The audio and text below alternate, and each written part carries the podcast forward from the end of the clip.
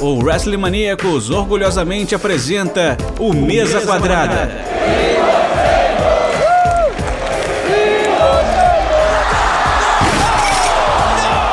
O seu podcast semanal sobre tudo o que acontece dentro e fora dos quatro cantos do ringue.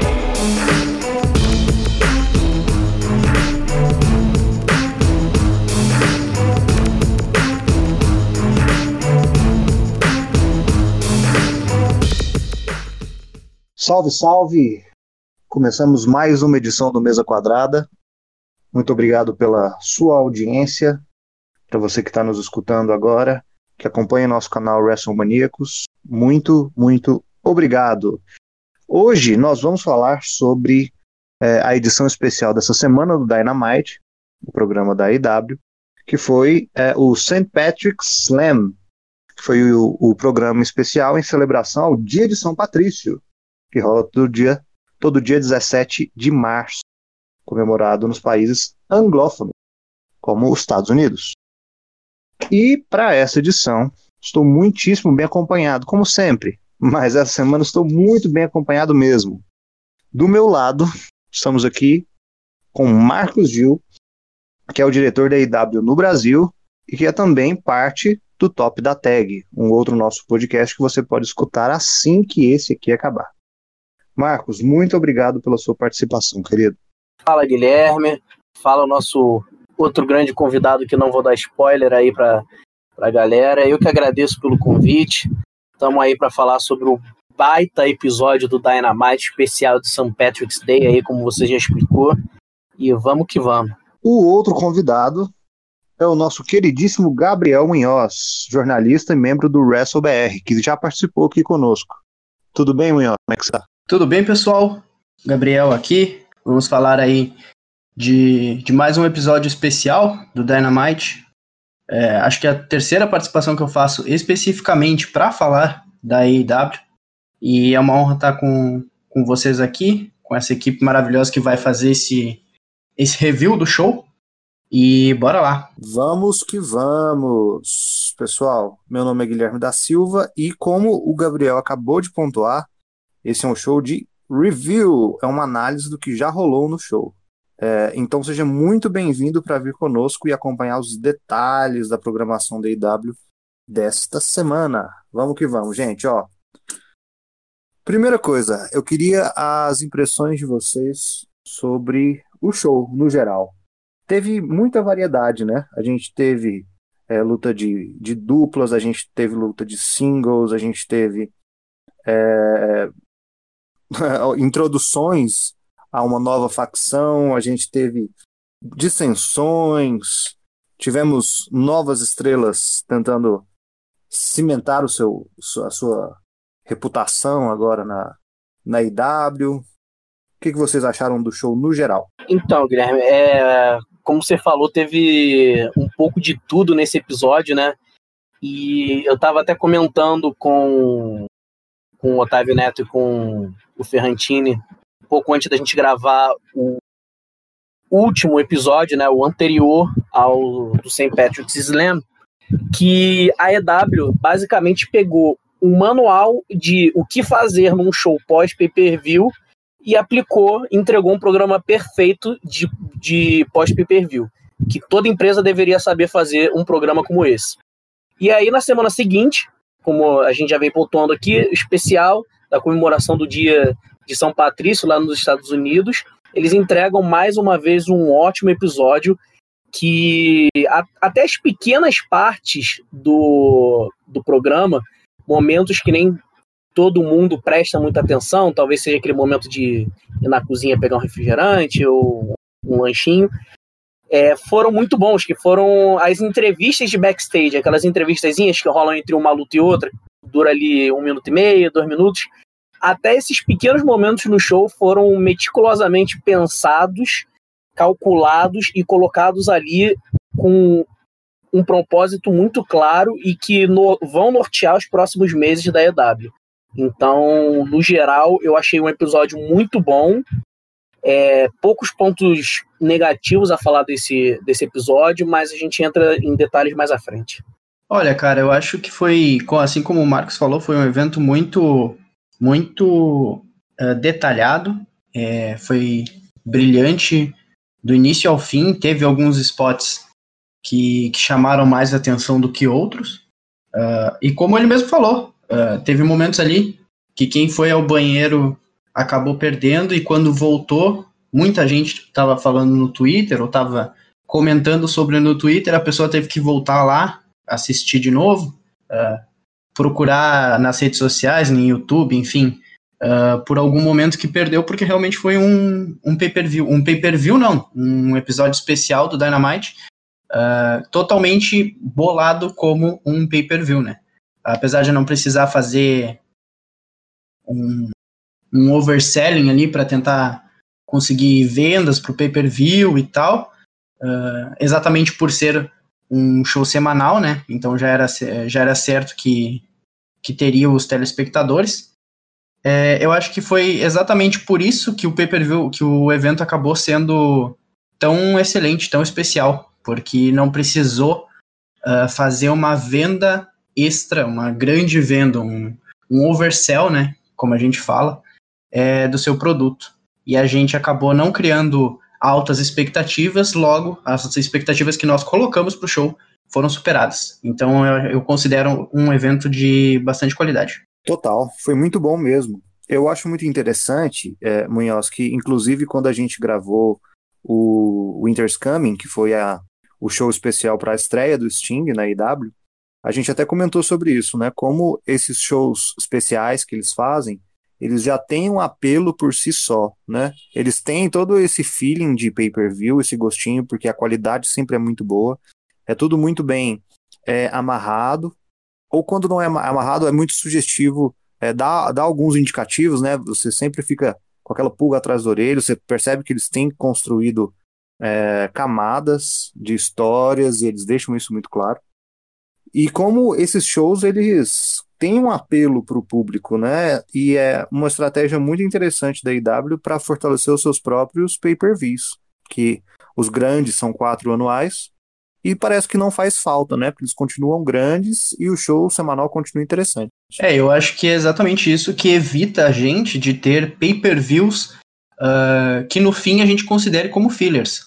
Uh, em outras empresas, por exemplo, a gente vê uh, questão de 15 pay-per-views por ano, acho que o recorde mundial uh, anual da WWE é tipo 23 pay-per-views em um ano só e contando eventos especiais semanais e, e etc.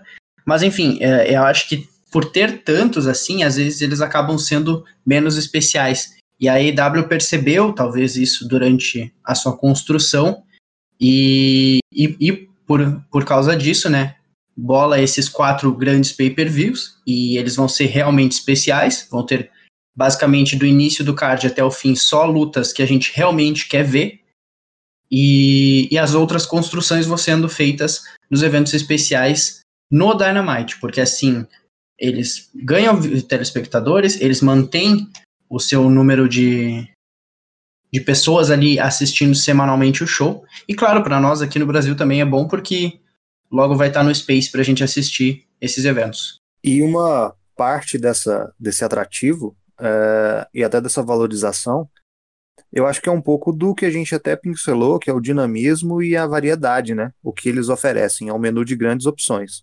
Temos um pouquinho de tudo e eu acho que isso acaba é, ajudando e, e, e, deixando mais palatável para faixas etárias diferentes.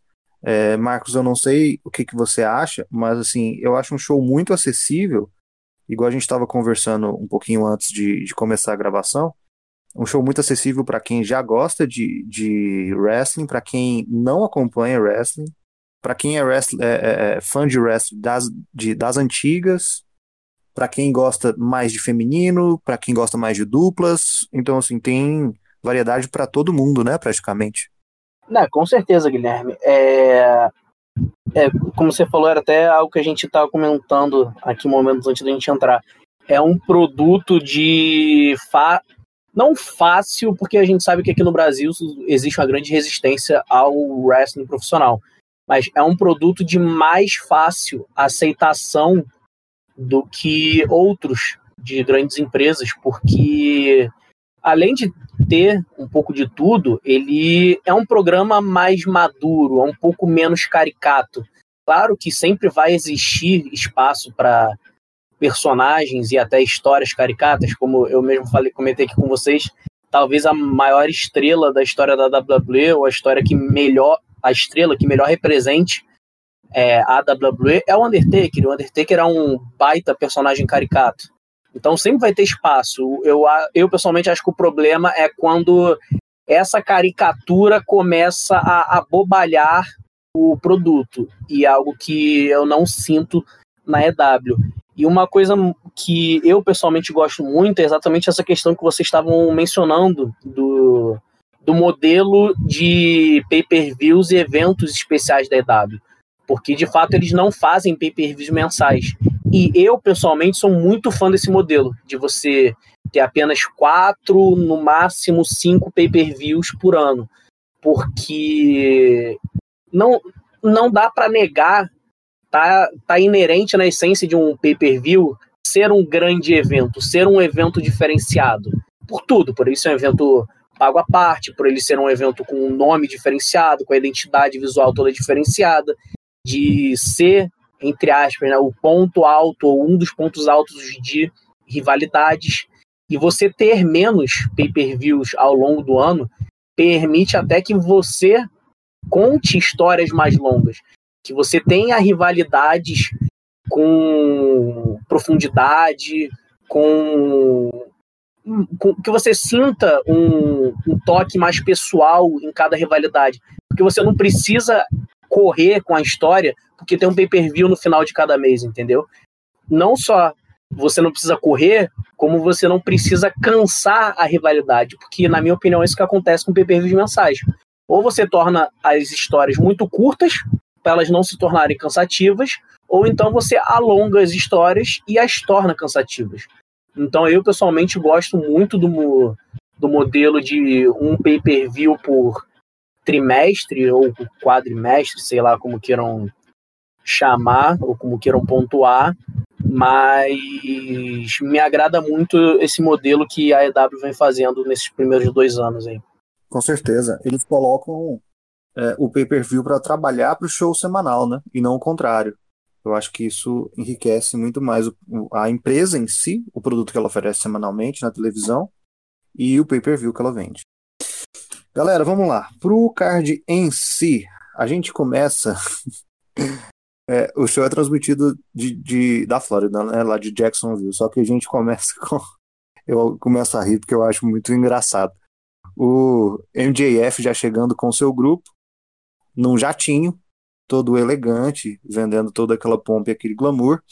E o MJF vai ser um ponto recorrente, né, na nossa hoje na nossa gravação, porque ele aparece várias vezes, ele pontua várias vezes, e ele está marcando um período é, que eu espero, pelo menos, que seja algo grande, que a gente é, olhe de lá da frente, daqui a alguns anos, olhe para trás e fala, puxa, esse período foi importante. Cara, aqui foi um ponto de é, fundação e de afirmação de uma estrela em ascensão.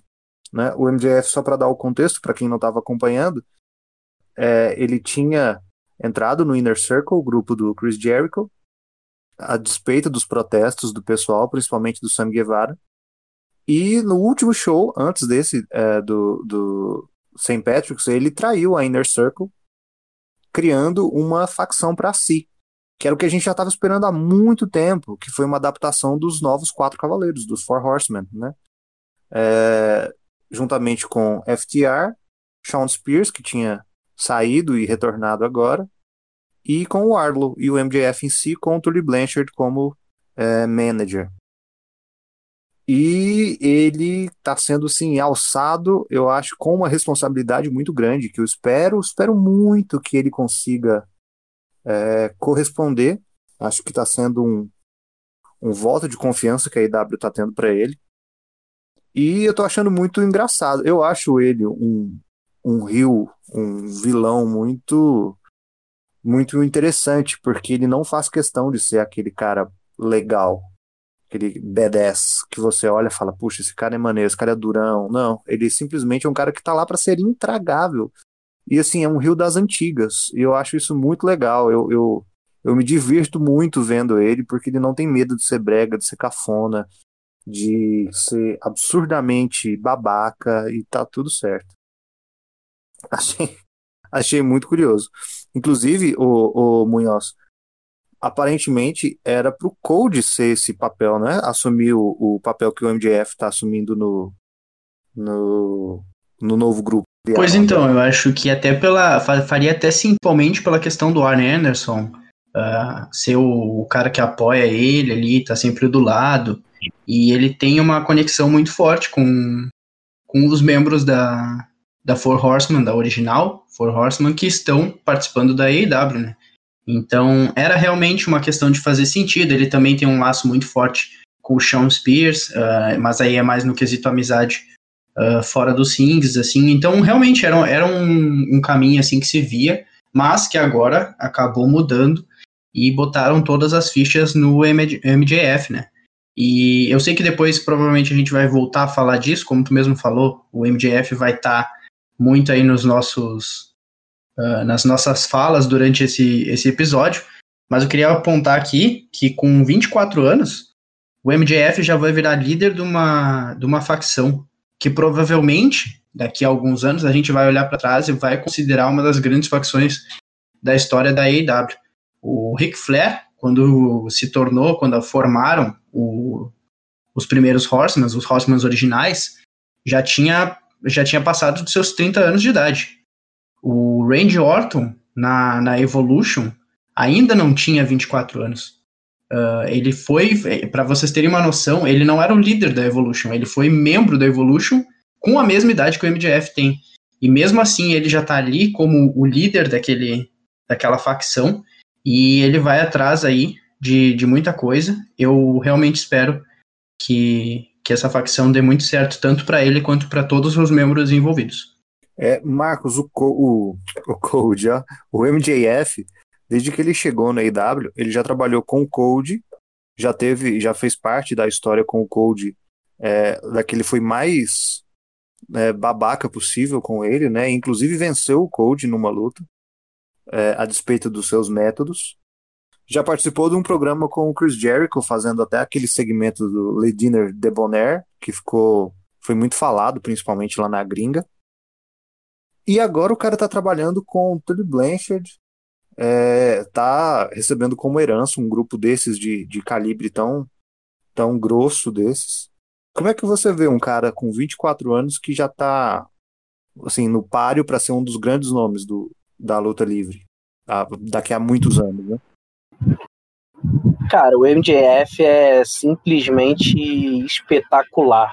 É o que vocês estavam comentando. O MJF, ele ele é um rio das antigas no sentido de que ele tá ali para ser detestável.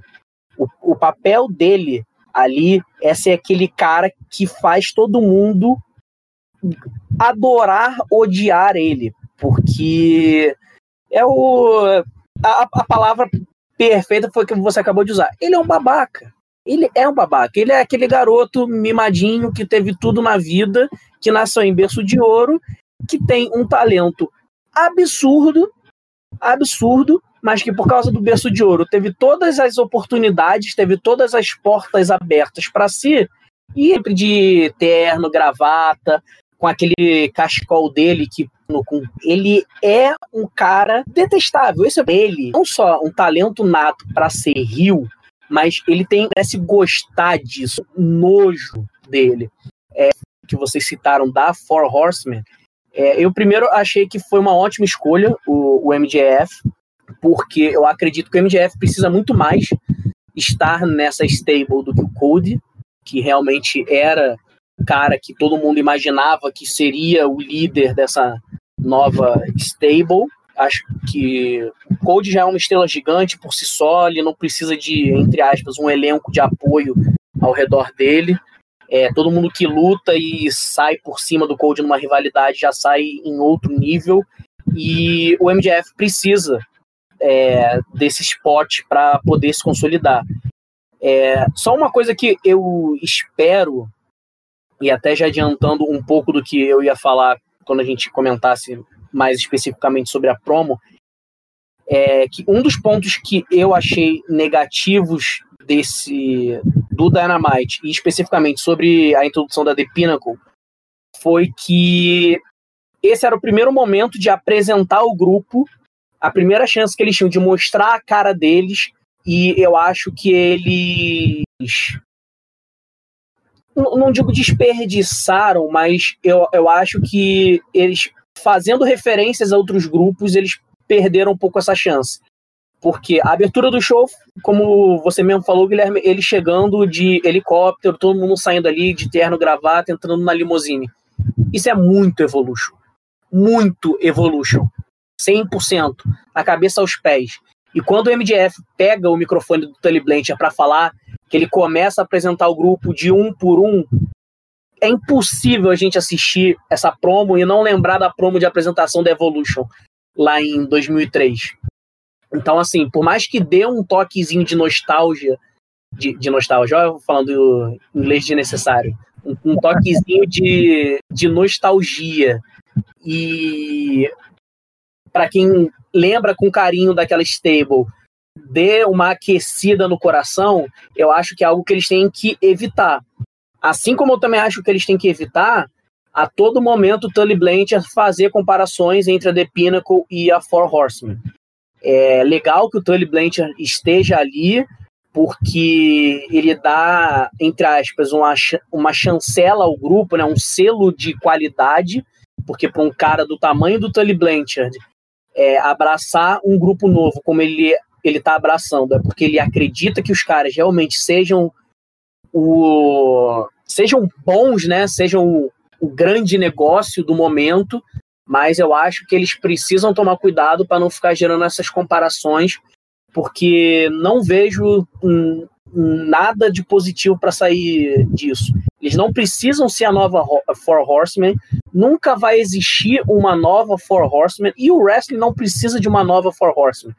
O wrestling precisa de Four Horsemen, da, da Four Horsemen, o wrestling precisa da Evolution, precisa da Generation X, da NWO assim como no momento precisa da Inner Circle e precisa da The Pinnacle. Acho que eles precisam escrever a história da The Pinnacle como a The Pinnacle. Eles não têm que ficar vivendo a sombra ou a imitação de outras estables do passado. Acho que tem muito potencial nesse grupo para que, como o Munhoz falou, a gente lá na frente olhe de volta para 2021 e veja como um dos grandes grupos da história da EW. E eu acho que eles precisam fazer isso com a sua própria identidade. Concordo, totalmente, concordo. A gente vai falar um pouquinho mais sobre esse assunto daqui a pouco. É... Antes disso, a gente até citou o nome do rapaz. Tivemos Code abrindo né, o card. Ele enfrentou o Penta, é, antigo Pentagon Jr., hoje Penta L0M, ou L0 Miedo. É, abrindo né, uma, uma história entre os dois que, numa primeira vista, eu particularmente gostei muito. Né, eles começaram a, a, se estranhar um pouco mais desde o Revolution, né, naquela luta que eles tiveram de escadas para pegar o anel do Sonic. E a partir daí eles começaram cada vez a, a se entranhar mais. O Penta chegou a desafiar, desafiar o Code. Gostei é, do ponto deles escolherem os dois, é, em, em, em, particular os dois pontuais mesmo, para se enfrentarem. E eles fizeram um combate muito bom, muito duro, é, que o Code acabou vencendo no momento de desatenção do, do, do Pentagon. Ele acabou virando ele num, num roll-up surpresa e acabou levando a vitória.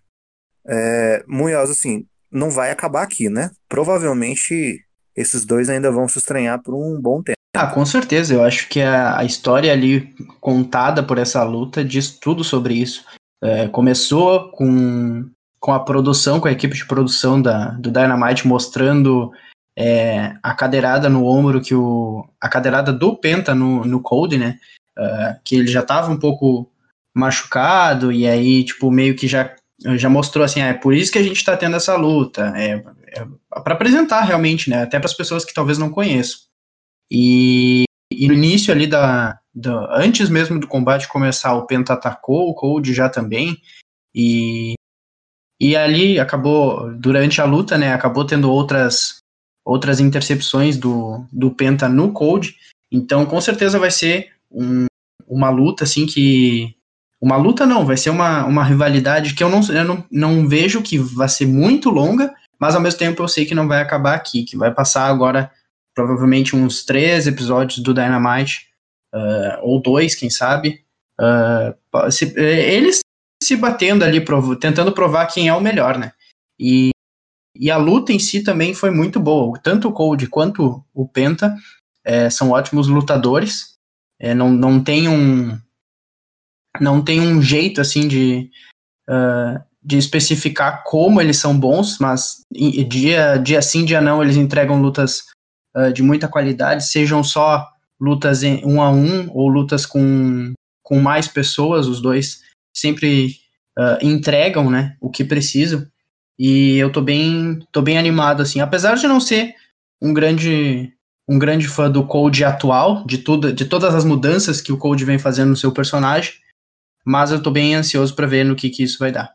É muito bom ver o Penta é, fora das duplas, né, por um momento. Ele faz parte de uma das melhores duplas do mundo, na minha opinião, que são os Lucha Bros, ele e o Fênix, que são irmãos. É, mas é muito bom ele mostrar para o grande público, o Marcos, como ele é uma estrela por si só, né? Eu gostava muito de vê-lo no Lucha Underground e, e, e para mim ele era um, um astro, era absurdo. Ah, o pessoal ia abaixo no templo quando ele entrava no ringue, quando ele teve lutas fenomenais. Ele soube dosar muito bem um pouquinho de uh, atleticismo, brutalidade. Quando ele teve o run dele com o título principal da Lucha Underground. É, e assim, ele é um, um, um, talento que merece ser exposto né, pro, pro grande público. É, o que, que você acha do Penta? Você acha que talvez essa, essa história com o Cold pode ser o trampolim dele para um singles ou para uma exposição maior dele como uma estrela solo? Cara, eu concordo 100%. O, o Penta, no roster inteiro da EW, o Penta é um dos meus lutadores favoritos. É, é o que você falou, ele consegue combinar muito bem é, o atleticismo dele, né? É, o, o que de luta livre com um toque de brutalidade também. E ele faz isso como poucos lutadores já fizeram na história se a gente for parar para pensar, não só na atualidade. É, pouca gente lembra também, mas ele foi campeão mundial do Impact Wrestling. Assim que ele chegou, na, literalmente assim que ele chegou na estreia dele, ele ganhou o título mundial. Se eu não me engano, não teve um reinado muito longo, não. Logo ele voltou a, a atuar como dupla, né, do Ray Phoenix. Mas, cara, eu vejo muito potencial nele como um lutador individual. E eu acho que essa rivalidade dele com o Cold vai ser ótima para introduzir ele no cenário do TNT Championship, porque o Cold está sempre por ali, né? É, foi o primeiro campeão, é o único duas vezes campeão até agora. Todo mundo sabe praticamente que o Cold quase certo vai ter algum outro reinado, ou pelo menos vai voltar a figurar mais próximo ali do título então, você introduzir o, o, o, Você fazer uma rivalidade agora do Penta com o Cold, eu acho que é um, um, jeito sutil e muito eficiente de você conseguir colocar ele aí nessa, nessa receita de bolo, né? Então, até porque desde que o Penta saiu né, da, da TV, porque ele ficou um tempo fora do Dynamite, é, eles vêm construindo muito o Pack e o Ray Phoenix como dupla, né? Não à toa são os atuais desafiantes pelo título. E deu um bom direcionamento para o Penta agora. É, a gente já tem uma ideia ali do lugar que ele vai habitar nesse 2021. Mas acho que é um cara que a EW deveria apostar muito, porque é muito talentoso, muito talentoso. É um cara que tem um apelo muito grande, como você mesmo lembrou do período dele no Lute Underground, que o público ia à loucura no, no momento das lutas dele.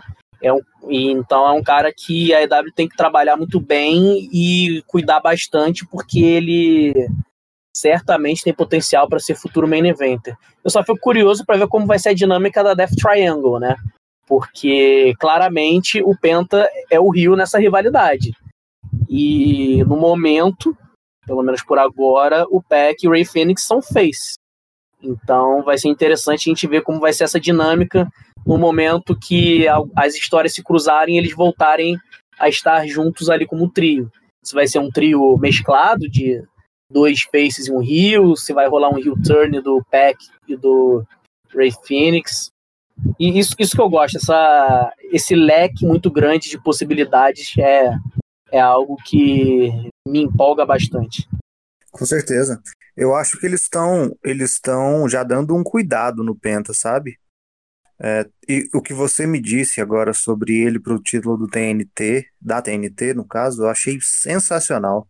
Eu já fiquei aqui salivando para ver ele com o Darby Allen, os dois fazendo loucura, né, se matando os dois. Sim, e um e, e a gente vê como eles já estão começando a cuidar do Penta pelo booking da luta, porque se você for parar para lembrar ou então o pessoal for reassistir a luta, é, a luta foi toda construída para dar a vender o Penta como um lutador forte, como um lutador resistente. Tanto que 90% da luta foi o Code indo para cima do Penta. Não, não tiveram tantos spots assim do Penta por cima do Code. Ele inclusive saiu do finisher, saiu do pin após o finisher do Cody Rhodes. Então toda a luta foi construída para já começar a, a você desenvolver essa força ao redor do Penta. E a escolha do Cold não é por acaso. É como eu estava falando antes, quando estava mencionando a questão do MJF ser o líder da Pinnacle e não Cold. Cold é uma grande estrela. Todo mundo que enfrenta o Cold tem uma rivalidade com o Cold sai maior dela do que entrou. Então já é um primeiro sinal muito animador sobre como eles veem o Penta dentro do roster deles e dentro ali do, do universo da, das storylines deles. Eu, sinceramente, fiquei bem empolgado com o primeiro capítulo dessa rivalidade e acho que eles estão apostando sim bastante no Penta. Até para colocá-lo junto com o Alex Abrahantes, né, que é um o cara para fazer a tradução, né? Praticamente ele só fala em espanhol no, na IW. E um cara que é bilíngue, que entende e que já transmite tudo em inglês. Eu acho que isso aí é um passo a mais, né? Para deixá-lo mais polido. E uma coisa que me chamou a atenção é uma tônica que a IW tem feito recentemente, não me desagrada, mas é uma coisa que eu acho que merece a menção. O Cody é, faz o, o roll-up, pega ele de surpresa, né? Sai como oportunista, mas o Penta fica irado depois e começa a partir para cima do Cold. Nesse pós-luta, é, a facção que o Cold gerencia praticamente, a família Pesadelo, né? Nightmare Family, vem para salvar todo mundo. É, o Dustin, o Lee Johnson, o Warren Anderson, todo mundo da galera, menos o QT Marshall que já tá, já faz um tempo que já tá se estranhando, tá ficando bolado. É, no próprio Revolution ele é, deu um piti, surtou lá com o Dustin Rhodes, que é a dupla dele. Ô, ô, Munhoz, para onde vai QT Marshall? Me chama a atenção eles entrelaçarem né, as histórias, eles perceberem oportunidades para colocar várias linhas se cruzando, mas Kilton Marshall começou como um cara, assim, jobber total, começou a, a passou pela fase underdog, se fixou ali no, no meio de tabela. Pra onde é que vai isso? Me tem, tem me chamado a atenção essa, essa dinâmica do, do Kilton Marshall. É, eu acho que nós sabemos até qual vai ser o, o resultado final disso. Se, se seguirmos as histórias normais da luta livre, Uh, o que nós vamos ver aí é futuramente o Kitty Marshall deixando a Nightmare, a Nightmare Family, uh, quem sabe, não sei, buscando outras uh, outras outras alianças, outras pessoas para se afiliar, outras histórias para se encontrar. É, eu acho que isso é o, o, o mais certo, na verdade, é exatamente isso, é que ele vai, em algum momento, sair da Nightmare Family. Agora, o que fazer com Kitty Marshall depois disso eu não faço a mínima ideia. E o, o, o que nos, nos resta é aguardar, ver como é que vai ser, se ele vai, se ele vai começar uma rivalidade dependendo com o Dustin, o próprio Dustin, né? Como tu mesmo falou, no, no Revolution, que foi, se não me engano, foi até no Revolution, né, que começou uh, todo esse, esse, desentendimento dele uh, com, com o pessoal da Nightmare Family. E só acrescentar também, uh, ainda voltando um pouquinho no Penta, no, no Penta, que vocês estavam falando sobre a questão de investir nele e que vocês realmente esperam que a, que a AEW tenha grandes coisas para eles no futuro. É, outro, outro ponto importante da gente bater e da gente refletir que realmente isso pode significar um, uma grande aposta para a AEW é que a AEW tinha total direito e poderia utilizar o nome Pentagon Jr., que é o nome que ele utilizou tanto uh, no Lucha Underground quanto na AAA. Esse nome é de direito da, da AAA, e por ter uma parceria com a AEW, a AAA poderia muito bem deixá-los usar esse nome. Porém, por questões de. não só por questões de card e a, o, os comentaristas falando o nome, mas também por questões de camisetas, por questões de venda, por questões de marketing, enfim, eles optaram, a própria AEW optou pela mudança tanto do nome dele quanto do nome do, do Ray Phoenix, exatamente para eles conseguirem trabalhar os dois lutadores em completo, em questões de marketing, venda, enfim. Então, se eles têm todo essa, esse pensamento de, uh, por mais que eles possam usar o nome, eles escolherem ir para outro lado, escolherem uh, um lado que dê mais lucro, que dê mais vantagens para a própria empresa, eu acho que o investimento uh, certamente está aí. Que bacana, eu não sabia disso, desses direitos. É, eu sei que eles tinham uma treta mesmo, né, sobre o direito dos nomes originais, mas não sabia que eles tinham, que a IW tinha direito sobre os sobre o nome Pentagon Jr. Que bacana, né? Realmente é muita consideração pelo pelo pelo Penta, porque é um nome muito mais simples, mais fácil, que ele foi conhecido, né? Que bacana, que legal. Excelente pontuação. E vamos que vamos. Gente, antes do próximo combate, teve uma entrevista de bastidor é, do Alex Marvez falando com os Young Bucks. E aí entra o que o, o Marcos estava falando. Cada entrevista dessas, cada pequeno detalhe, era programado para seguir as histórias, pôr as coisas para andar. Isso foi muito interessante. Eu acho que o que chamou mais atenção é, durante a entrevista, o, o, o comentando que o, o e o Phoenix têm direito a uma disputa de título, né? Serão os próximos na fila. E eles estavam conversando, dando uma entrevista, e o Don Callis chega. Don Callis, que é o manager do, do Kenny Omega. E acho que a, a frase que mais chamou atenção é, foi quando ele diz, e eu abro aspas aqui, a pergunta que ele faz aos Young Bucks. Quando vocês se olham no espelho à noite, vocês, vocês veem os mesmos Nick e Matt que eu vi na New Japan? Muito interessante, né? Essa dinâmica. É, a, a, gente até vai falar mais sobre isso, que no fim do show a gente tem mais desentendimentos entre eles. Mas o que, que vocês acham? Vocês acham que essa mudança de personagem do, do dos Young Bucks tem sido algo é, muito diferente, muito distante do que eles eram? Vocês acham que eles perderam gás?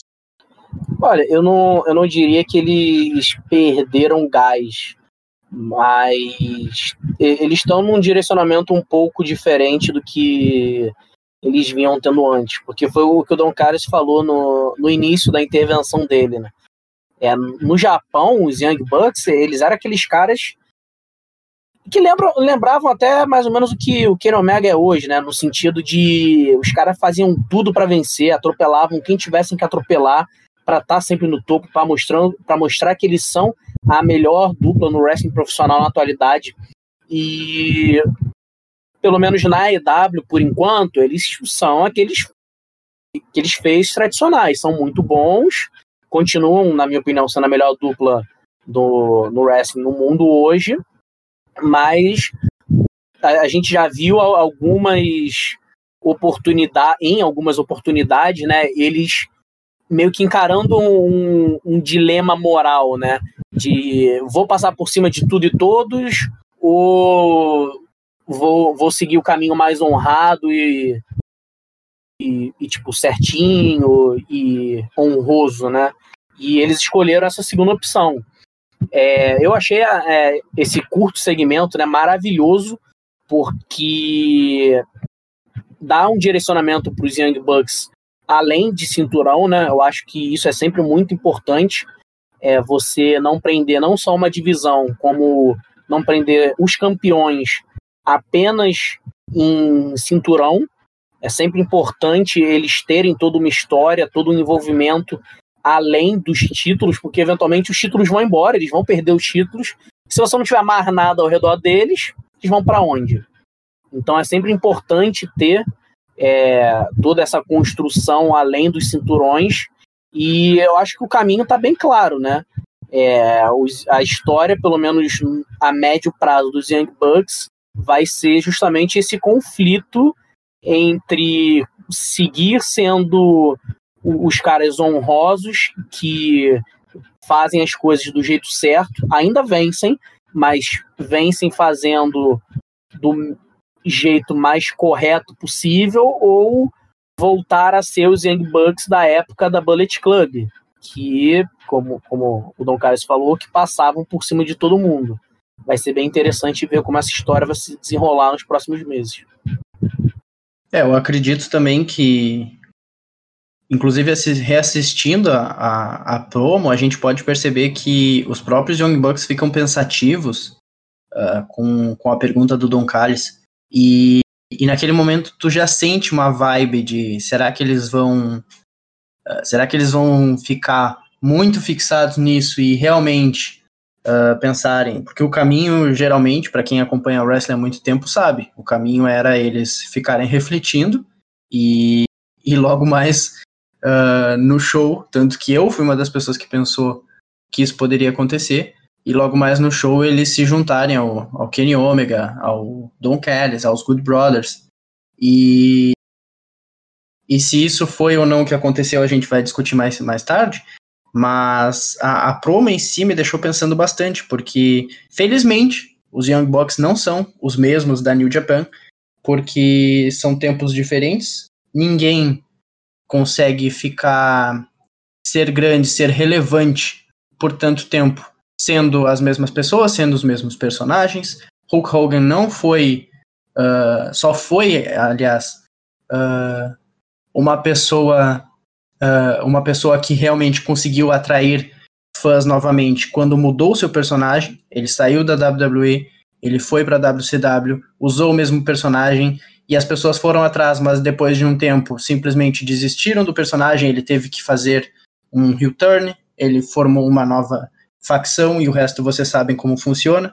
Então, felizmente, os Young Bucks estão estão trazendo um lado diferente deles, um lado que talvez a gente não, não conheça, que, que pensa uh, na questão moral, como o Marcos mesmo pontuou, e, e, eu tô bem eu tô bem feliz assim pela construção que está sendo isso, principalmente porque eu concordo muito uh, com o que o Marcos falou, e a gente, eu e ele já falamos em outras ocasiões sobre isso. Eu não, não, não acho que no momento os Young Bucks precisam do, dos títulos.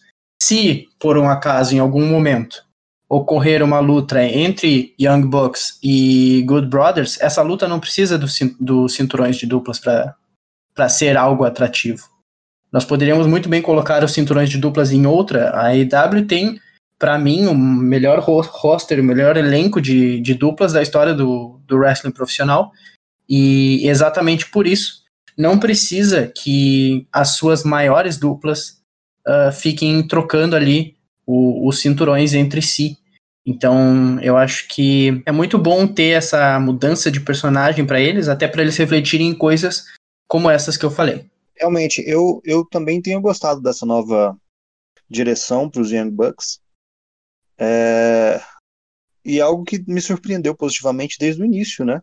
Quando eles fizeram aquele primeiro torneio para definição dos campeões inaugurais de duplas, que eles saíram no primeiro round, né? Eles perderam para o Private, Private Party.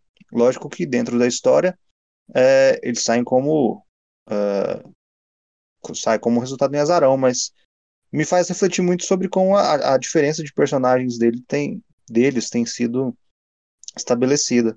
como caras que realmente têm pensado mais no bem-estar coletivo e, e, e de um ponto de vista mais altruísta, né? É, sobre o que você disse, o Munhoz, também me, me, achei legal esse lance dos Good Brothers, a gente vai falar mais pra frente, mas eu achei que quando tivesse finalmente um confronto entre eles, seriam com as duas duplas com seus respectivos títulos. E achei que ia ser um o vencedor leva tudo, sabe? Então, assim, pelo que pelo balanço da carroça, tem sido algo que vem me surpreendendo positivamente. E essa, essa entrevista acabou colocando mais lenha na fogueira, né? Foi algo bem interessante. É. Eu, eu, acho que é o, é o que o Munhoz falou, que a gente até conversou numa live de pré-Revolution, né? Os Young Bucks não precisam dos cinturões no momento. Assim, eles terem os cinturões é meio que assim um reconhecimento de que eles são a maior dupla no wrestling atual, mas eles não precisam dos cinturões. E essa potencial rivalidade com os Good Brothers não precisa de título, porque já tem toda uma bagagem, tem toda uma história que por mais que não tenha se passado na IW nem nos Estados Unidos, é uma história que todo mundo já conhece da, da época da Bullet Club. Então, eu esperava até que os Good Brothers fossem perder os cinturões da, do Impact Wrestling. Ainda espero que os Young Bucks percam os da EW. Eu e Moraes, a gente inclusive apostou que eles perderiam pro Chris Jericho pro MJF no Revolution. A gente a, a, altura a gente achava que eles iam demorar um pouco mais para apertar o gatilho da, da Inner Circle, né? Acabou vindo mais rápido, mas eu acho que nem tão no futuro assim eles vão perder os cinturões. Talvez seja até já pro Pack e pro Ray Fênix, não sei. Mas é como eu acho falou, eles não precisam do cinturão ali. É, é verdade. Agora, deixa eu fazer uma, uma provocação. É, muito se falava sobre o Kenny Omega no começo, que ele era um cara é, excepcional tecnicamente, é, um cara que é muito acima da média, um em cada geração, até parafraseando, parafraseando o, o Don Callis no, na Impact, quando ele confronta o, Rick, Rick Swan lá. Rick Swan é um cara muito massa, é um excelente atleta, mas assim, Ken Omega ele é o deus da luta livre. Lógico que com seus exageros também, não acho que chega nesse ponto, mas ele é um excelente lutador. É, e ele, aparentemente no começo, ele me fez pensar e me fez sentir muito desse ar que os Young Bucks estão tendo agora. Um cara mais comedido, um cara mais moral e ético, um cara que sabia assumir o seu lugar é, sem o cinturão, que é exatamente o que os Young Bucks estão, mesmo com o título, né, mas mantendo relevância, que eles poderiam manter sem o cinturão. É, eu, eu encaro basicamente como o papel que eles estão fazendo agora. Só que teve um clamor tão grande para ele assumir o seu papel é, de dominador mesmo, que quando ele resolveu tirar o pé do freio e ir com tudo e acabou dominando, levando tudo, acabou virando esse esse cara fenômeno. Ele com o cinturão é, temos o, o, o pay-per-view mais assinado da história da AEW e que é um cara que traz simplesmente audiência, prestígio, comentário, mídia e que tem sido de muito sucesso. A, a, a, provocação que eu queria dizer era: será que se os Young Bucks não retornassem, não digo integralmente, mas pelo menos em parte, a uma personalidade mais próxima ao Kenny Omega, que relembra aquela da New Japan, será que num longo termo, será que não seria benéfico? Eles não seriam mais bem vistos, aumentaria o prestígio, no, no, na empresa talvez é, as coisas seriam parecidas com o que está sendo agora com o Kenny Omega no card principal? Olha, eu acho que. Cara, é uma provocação muito boa. Tem que, tem que ter um tempinho para formular. Mas vamos lá. Eu acho que é, os casos são diferentes porque o Kenny nunca. A gente nunca viu o Kenny numa televisão feminina. Numa televisão feminina. Ó, numa televisão estadunidense semanalmente. Uh, por mais que os Young Bucks tivessem uh, tido sua chance lá no Impact, quando nem eram Young Bucks, quando eram Gener Generation Me, é, cara, é, é, é um pouco diferente, porque as pessoas seguem curiosas para ver o, o Kenny Omega lá da New Japan. E, e a Use Young Bucks é mais pela questão da nostalgia.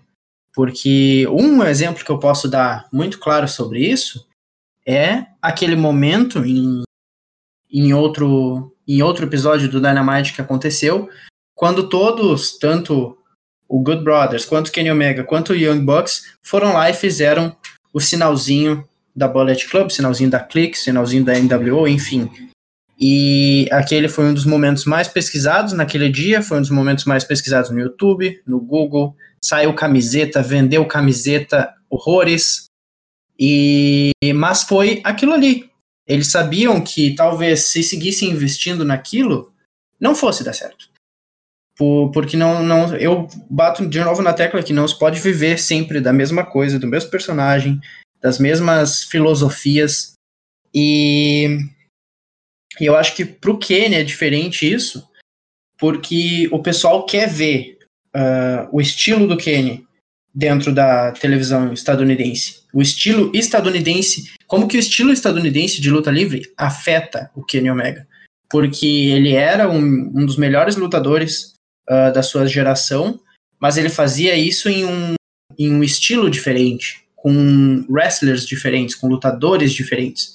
E chegando aqui, nos Estados, chegando lá nos Estados Unidos, a gente sabe que é um pouco diferente, que o pessoal é um, é, o estilo é diferente, então ele precisa se adaptar. E eu acho que por isso muita gente acabou caindo em cima dele quando ele chegou. Eu lembro que existiam muitas críticas que que chegavam ao Kennedy, ele não ser realmente tudo isso, que uh, o estilo americano não servia para ele, e então eu acho que ele precisou um pouco desse tempo para se adaptar, independente dele ser uh, mais daqui do que de lá.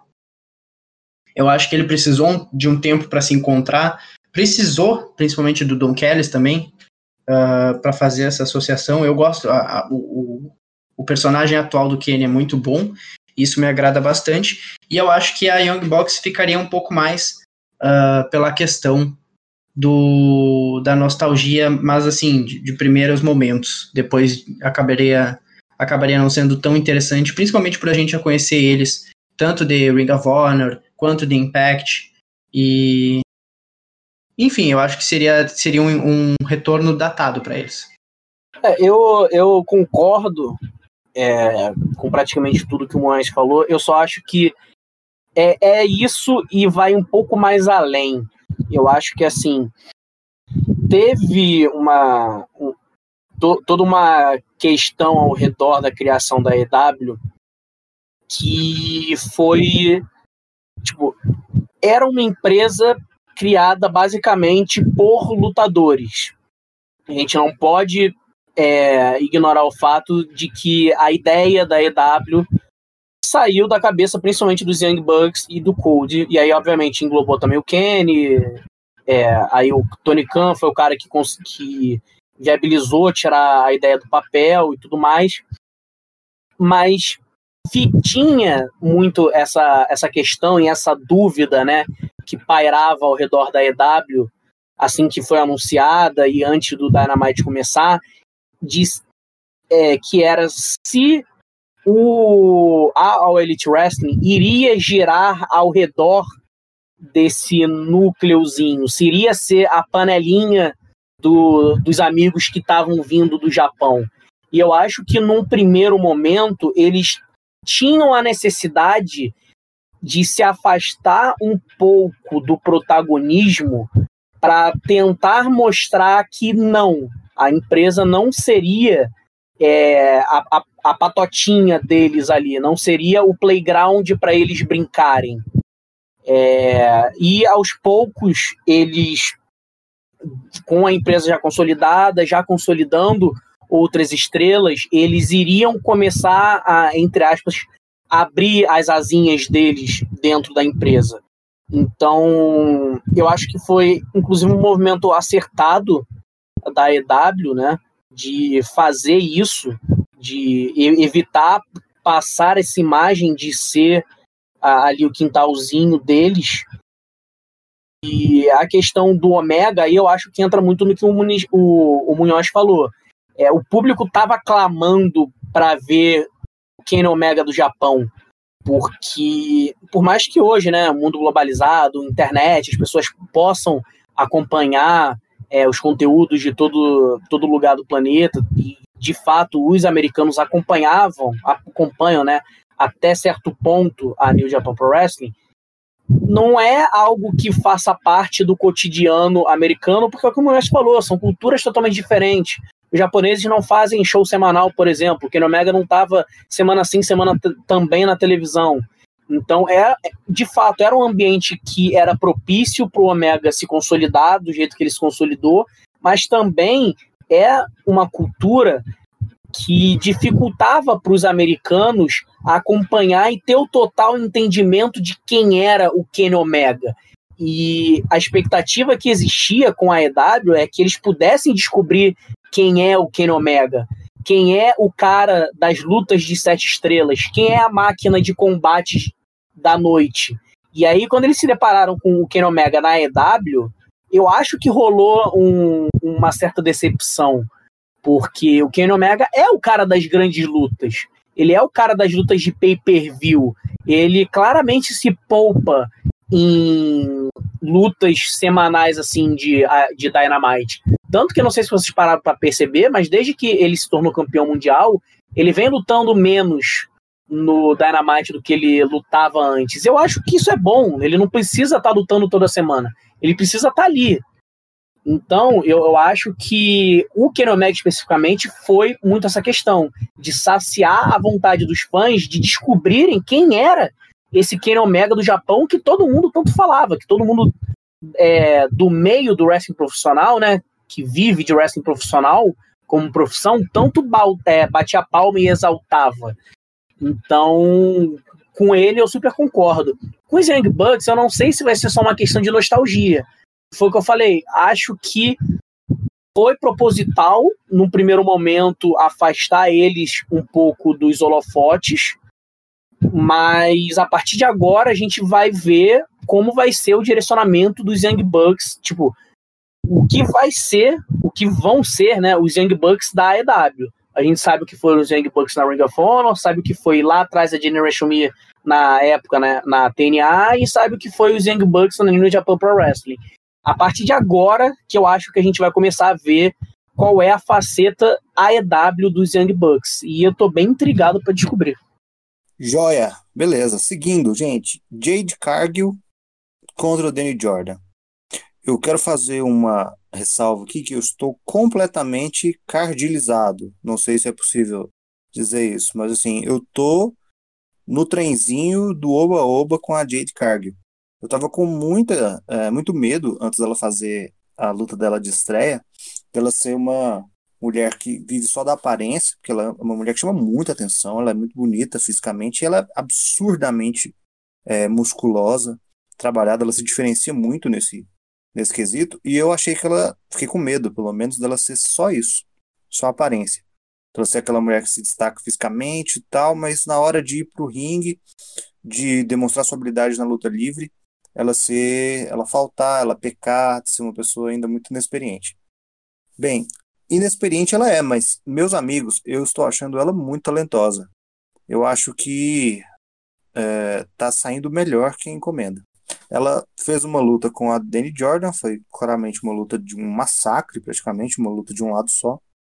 Serviu, acho que mais para seguir com o programa, né? Terminando, ela já foi na cara da Red Velvet, que foi com quem ela disputou a luta, né?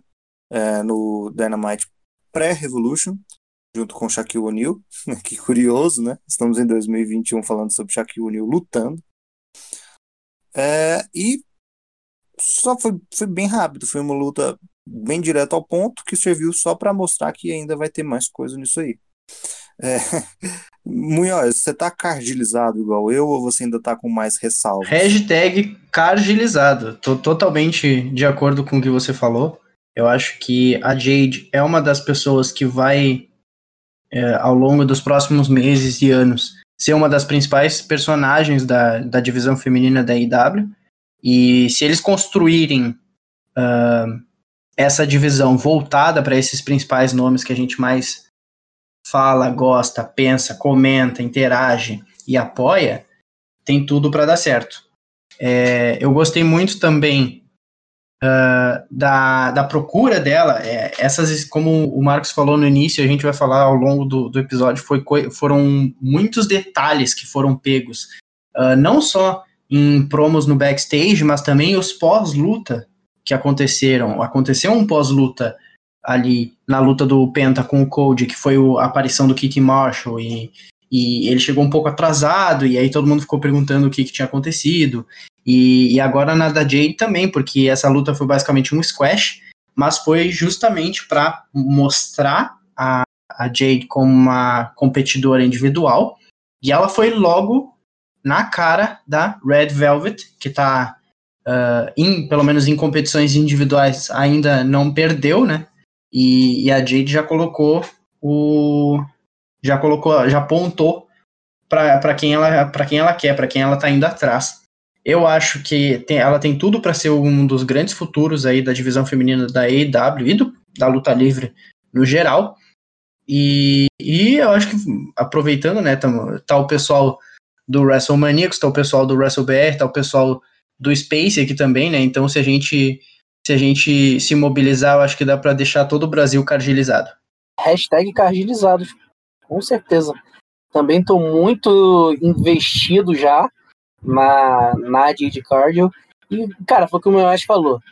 Luta foi um squash, é, indiscutivelmente. Se alguém algum dia você quer explicar para alguém o que é um squash, pega essa luta e mostra pra pessoa. Isso é um squash. Cara, mas foi exatamente o que precisava ser. Essa luta tinha dois objetivos.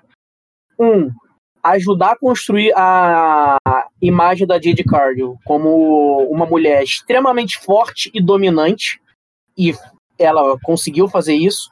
E segundo, para continuar seguindo com a história dela e da Red Velvet. Então, assim, é, direto ao ponto, foi tinha um, tinha um objetivo claro para cumprir, cumpriu, foi não tomou muito tempo do show, mas foi um dos segmentos do programa, assim, com a maior eficiência, sem a menor sombra de dúvidas. E hashtag cardilizados. Somos todos cardilizados, meu amigo. Nós não somos todos WrestleManiacos mais, não. Nós somos todos cardilizados agora. eu gostei muito.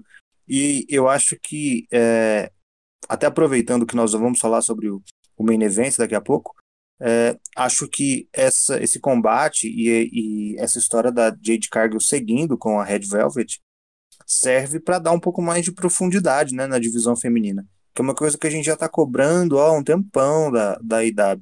Eles têm pecado um pouco nisso, constroem é, campeãs interessantes, contenders interessantes, mas só, fica só nisso. Fica uma divisão em 2D precisava de um pouco mais de profundidade, né? E espero muito, muito, muito que a Jade Cargo continue é, sendo.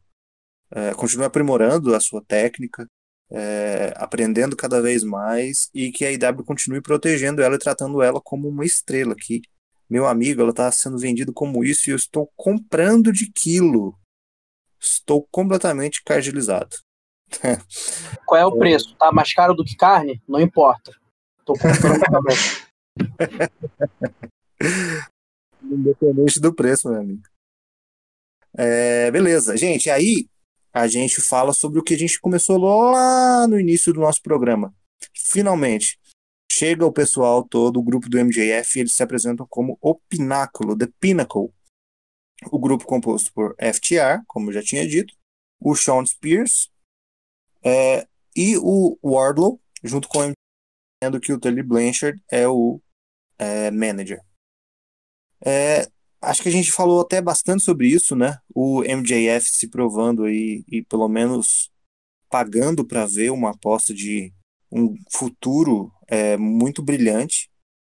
E o nosso medo, né? Realmente tudo que vocês falaram foi muito perfeito, galera. Foi muito na mosca. É uma mistura de Evolution com, com Four nesse começo que me assusta um pouco eu espero, espero sim, sinceramente, que seja só pontual, sabe? Para eles falarem assim: olha, vocês estão vendo essas grandes facções da história? Evolution, tal, marcou, marcou uma época, For Horsemen um pouco antes, marcou época ainda mais. Pois é. Aqui vai ser do mesmo jeito, vai ser no, no, no naipe delas. E a partir daí eles consigam construir algo diferente. Porque realmente vai ser muito chato, né? Eles ficarem copiando e, e, e fazendo exatamente o que você disse, Marcos. É, fazendo só o pastiche de uma coisa que já, já se passou e não conseguir criar algo novo.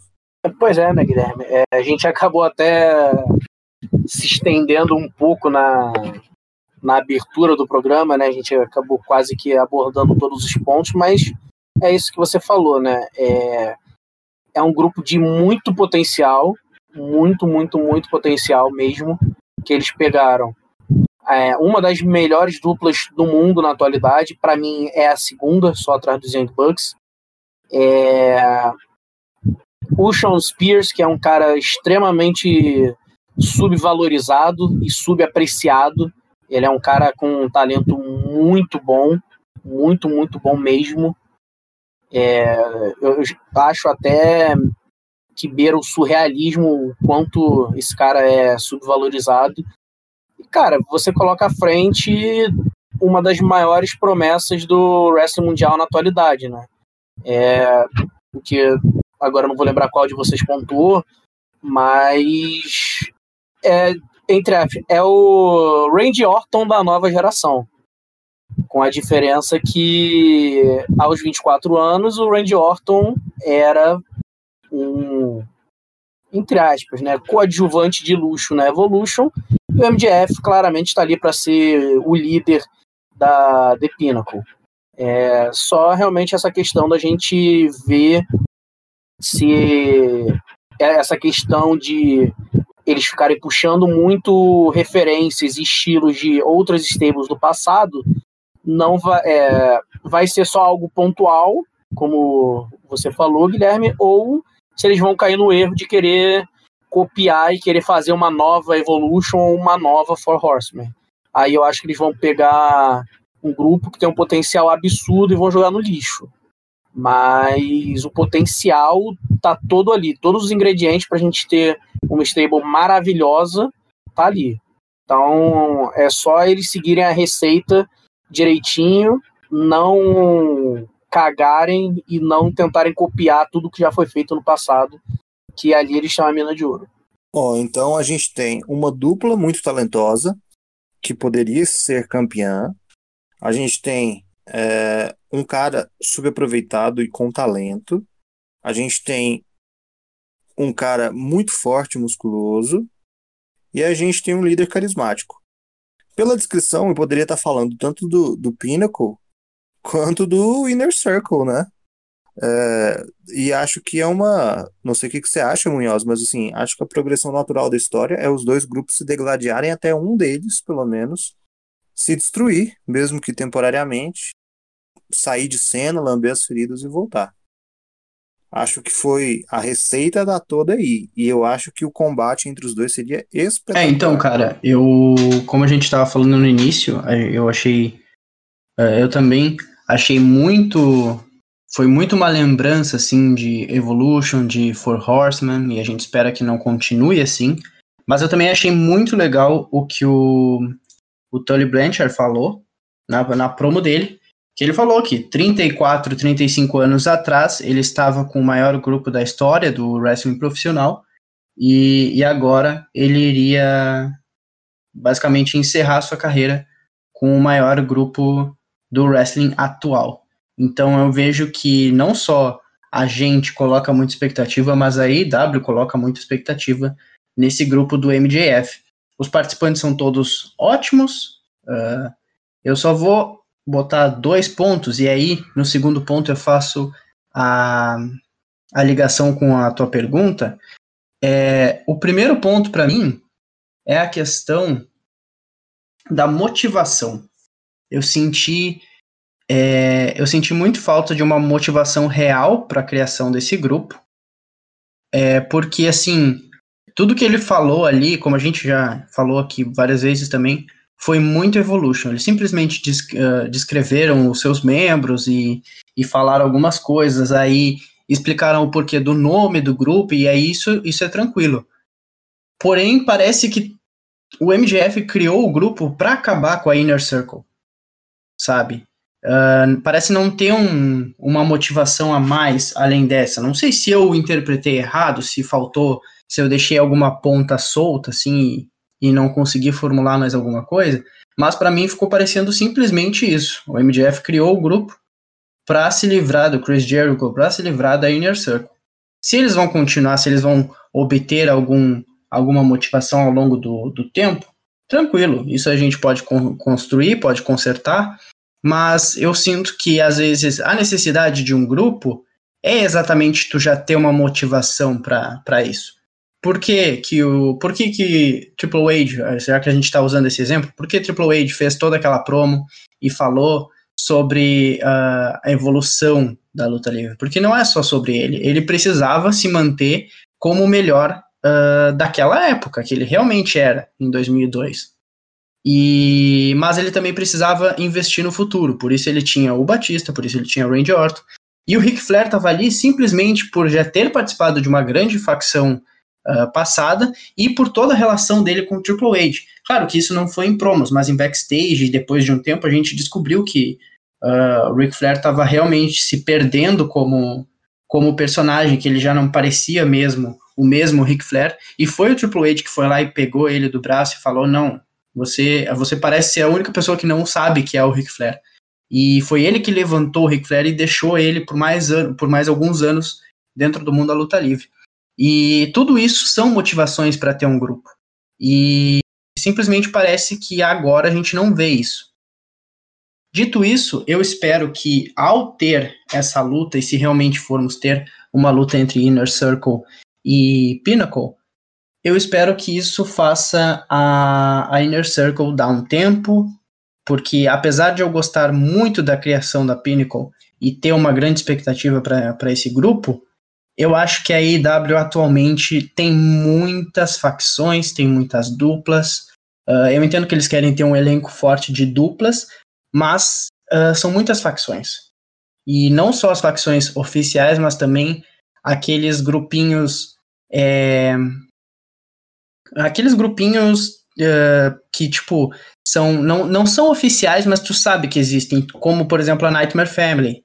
Uh, como, por exemplo, tudo o que aconteceu entre Ed Kingston, uh, Butcher and Blade, aí teve o Penta, teve o Pack, teve o Dead Triangle, então, e agora o, o Ed Kingston já tá também junto com, com o John Moxley, então, eu acho que eu não gosto quando.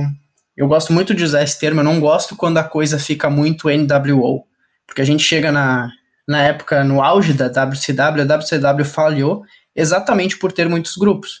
Tu olhava, por mais que fossem era totalmente diferente, mas eram muitos grupos. Tu olhava e tinha a NWO Wolfpack, tinha a NWO Elite, tinha a NWO Hollywood, tinha a LWO, tinha a Blue War Order, então, assim, cara, é, curtar um pouco esse, esse roster de equipes, esse roster de grupos.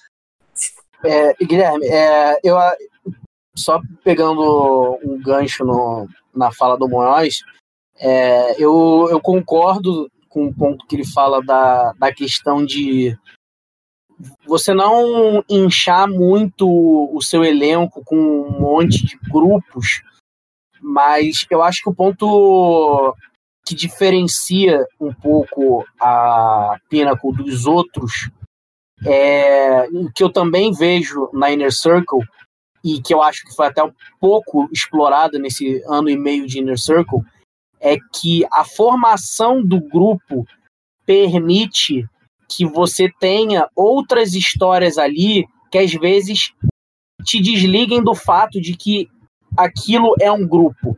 Porque a gente tem claramente ali é, uma tag team, a gente tem o Sean Spears, que apesar de a gente já ter mencionado aqui que é um cara extremamente subvalorizado e que tem muito potencial para ser campeão mundial, justamente pelo fato dele ter sido tão subvalorizado, isso dá uma flexibilidade, uma flexibilidade à EW com ele então ele pode ficar ali passeando pelo mid-card, ele pode ser uma figura, por exemplo, é, no cenário do título da TNT, e a gente tem o MJF que apesar de ser muito novo, já é um cara estabelecido como main eventer.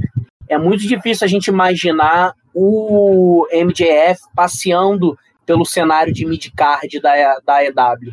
Então, eu acho que até a formação do grupo foi pensada é, para isso, para justamente não cansar, não desgastar essa questão das stables. E por isso que eu vejo tanto potencial.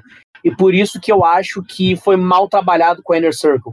Porque a Inner Circle, se você olhar, como você mesmo falou no, no início, cara, é basicamente um espelho da Pinnacle. Você tem o Chris Jericho, que é a estrela de main event, você tem Santana e Ortiz como os representantes da divisão de duplas, e você tinha o Sammy Guevara, que era um cara que poderia se encaixar perfeitamente ali no midcard. E isso foi muito pouco trabalhado na Inner Circle. Acho que eles focaram muito em a Inner Circle trabalhar junto para elevar o, o, não para elevar o Chris Jericho, né?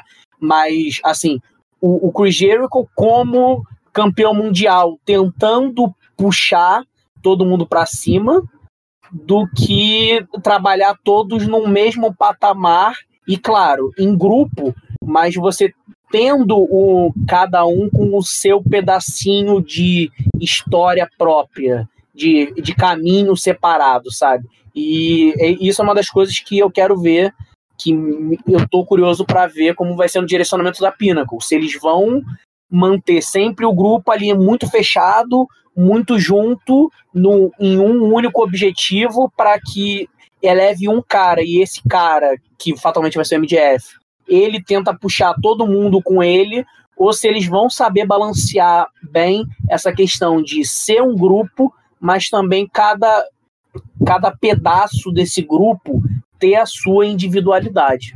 Excelente. Seguindo, galera, o card, a gente teve uma luta é, com bastante gente. Foram dois grupos, né, dois times.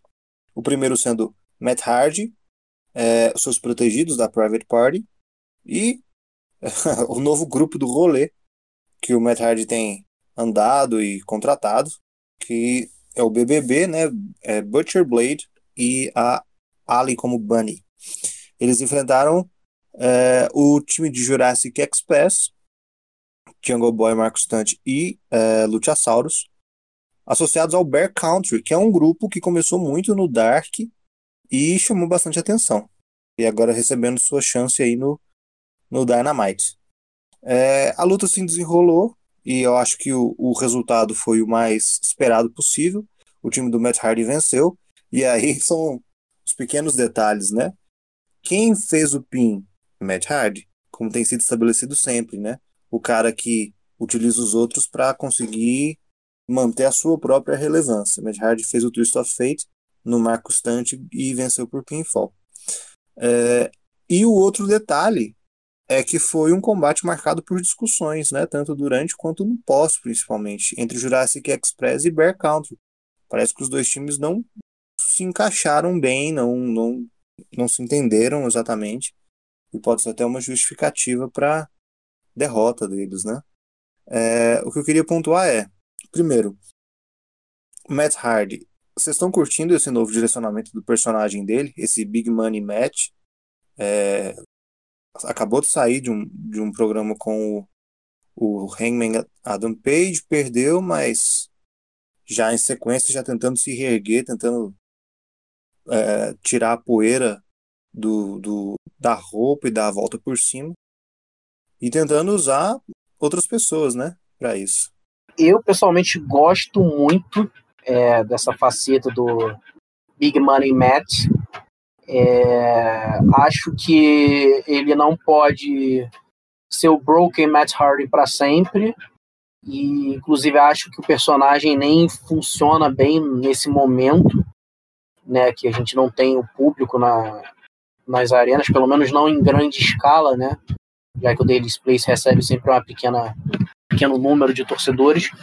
É, eu só discordo que o programa dele com Adam Page acabou porque ele mesmo sempre reforça que o grande objetivo dele é destruir a Dark Order e eu vejo o Adam Page como o ponto focal nisso tudo aí.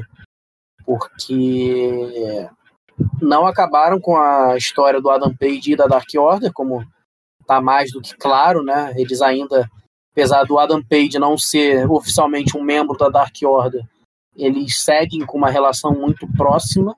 Eu acho que eventualmente até pode acabar com Adam Page sendo de fato é, o novo líder da Dark Order. Eu acho que faria até certo sentido. E acho que eles vão seguir esse direcionamento por um tempo, principalmente enquanto eles estiverem com boas histórias engatadas com o Kenny Omega e o título mundial é, longe do Adam Page, porque o Adam Page todo mundo sabe que é futuro campeão mundial da EW. E sobre o ponto que você citou da, das desavenças né, do outro time, foi, foi basicamente um dos dois motivos para essa luta ter acontecido. Né? Foi justamente fortalecer né, essa, essa frente do Matt Hardy é, rumo à Dark Order e para eles começarem a introduzir a Beer Country na, no Dynamite, né, como você mesmo mencionou, eles já são uma equipe que vem se destacando no Dark, mas eles ainda não não tinham não vinham tendo espaço no Dynamite, se eu não me engano foi a primeira luta deles no Dynamite. Então, acho que eles estão juntando uma dupla que já está bem estabelecida na divisão e que no momento ainda não precisa do, do cinturão, que é a Jurassic Express. Eles estão com um bom momento já, independente do, dos cinturões de duplas, e estão usando isso para introduzir um, um time novo é, então, acho que vai ser o direcionamento nas próximas semanas. Não acho que vai ser algo tão longo assim, até porque eu imagino a Jurassic Express num futuro não muito longe como campeões da divisão de duplas, mas eu acho que esse momento do programa foi justamente para atacar essas duas frentes aí. Munhoz, serviu, serviu até como um refresco, né? porque a gente já veio de muita informação, Penta e Code, é, depois é, é, outra luta, mas foi rapidinha da Jade Cargo, mas serviu como objetivo, teve entrevista dos Young Bucks também, avançou um pouco na história, aí logo após apareceu o The Pinnacle pela primeira vez oficialmente, e aí a gente teve essa luta, 10 pessoas, mas assim, aparentemente sem conexão, mas a gente sabe que no fundo tem os seus motivos, né? É, o que me chama atenção no Jurassic Express é que eles estão fermentando o Jungle Boy lá dentro, né? Ele é um cara que até começou e deu pinta de ser um cara que vai ter entranhado no DNA da, da AEW uma rivalidade com o MJF em momentos distintos. Eles já se enfrentaram algumas vezes e foram sempre encontros muito bons.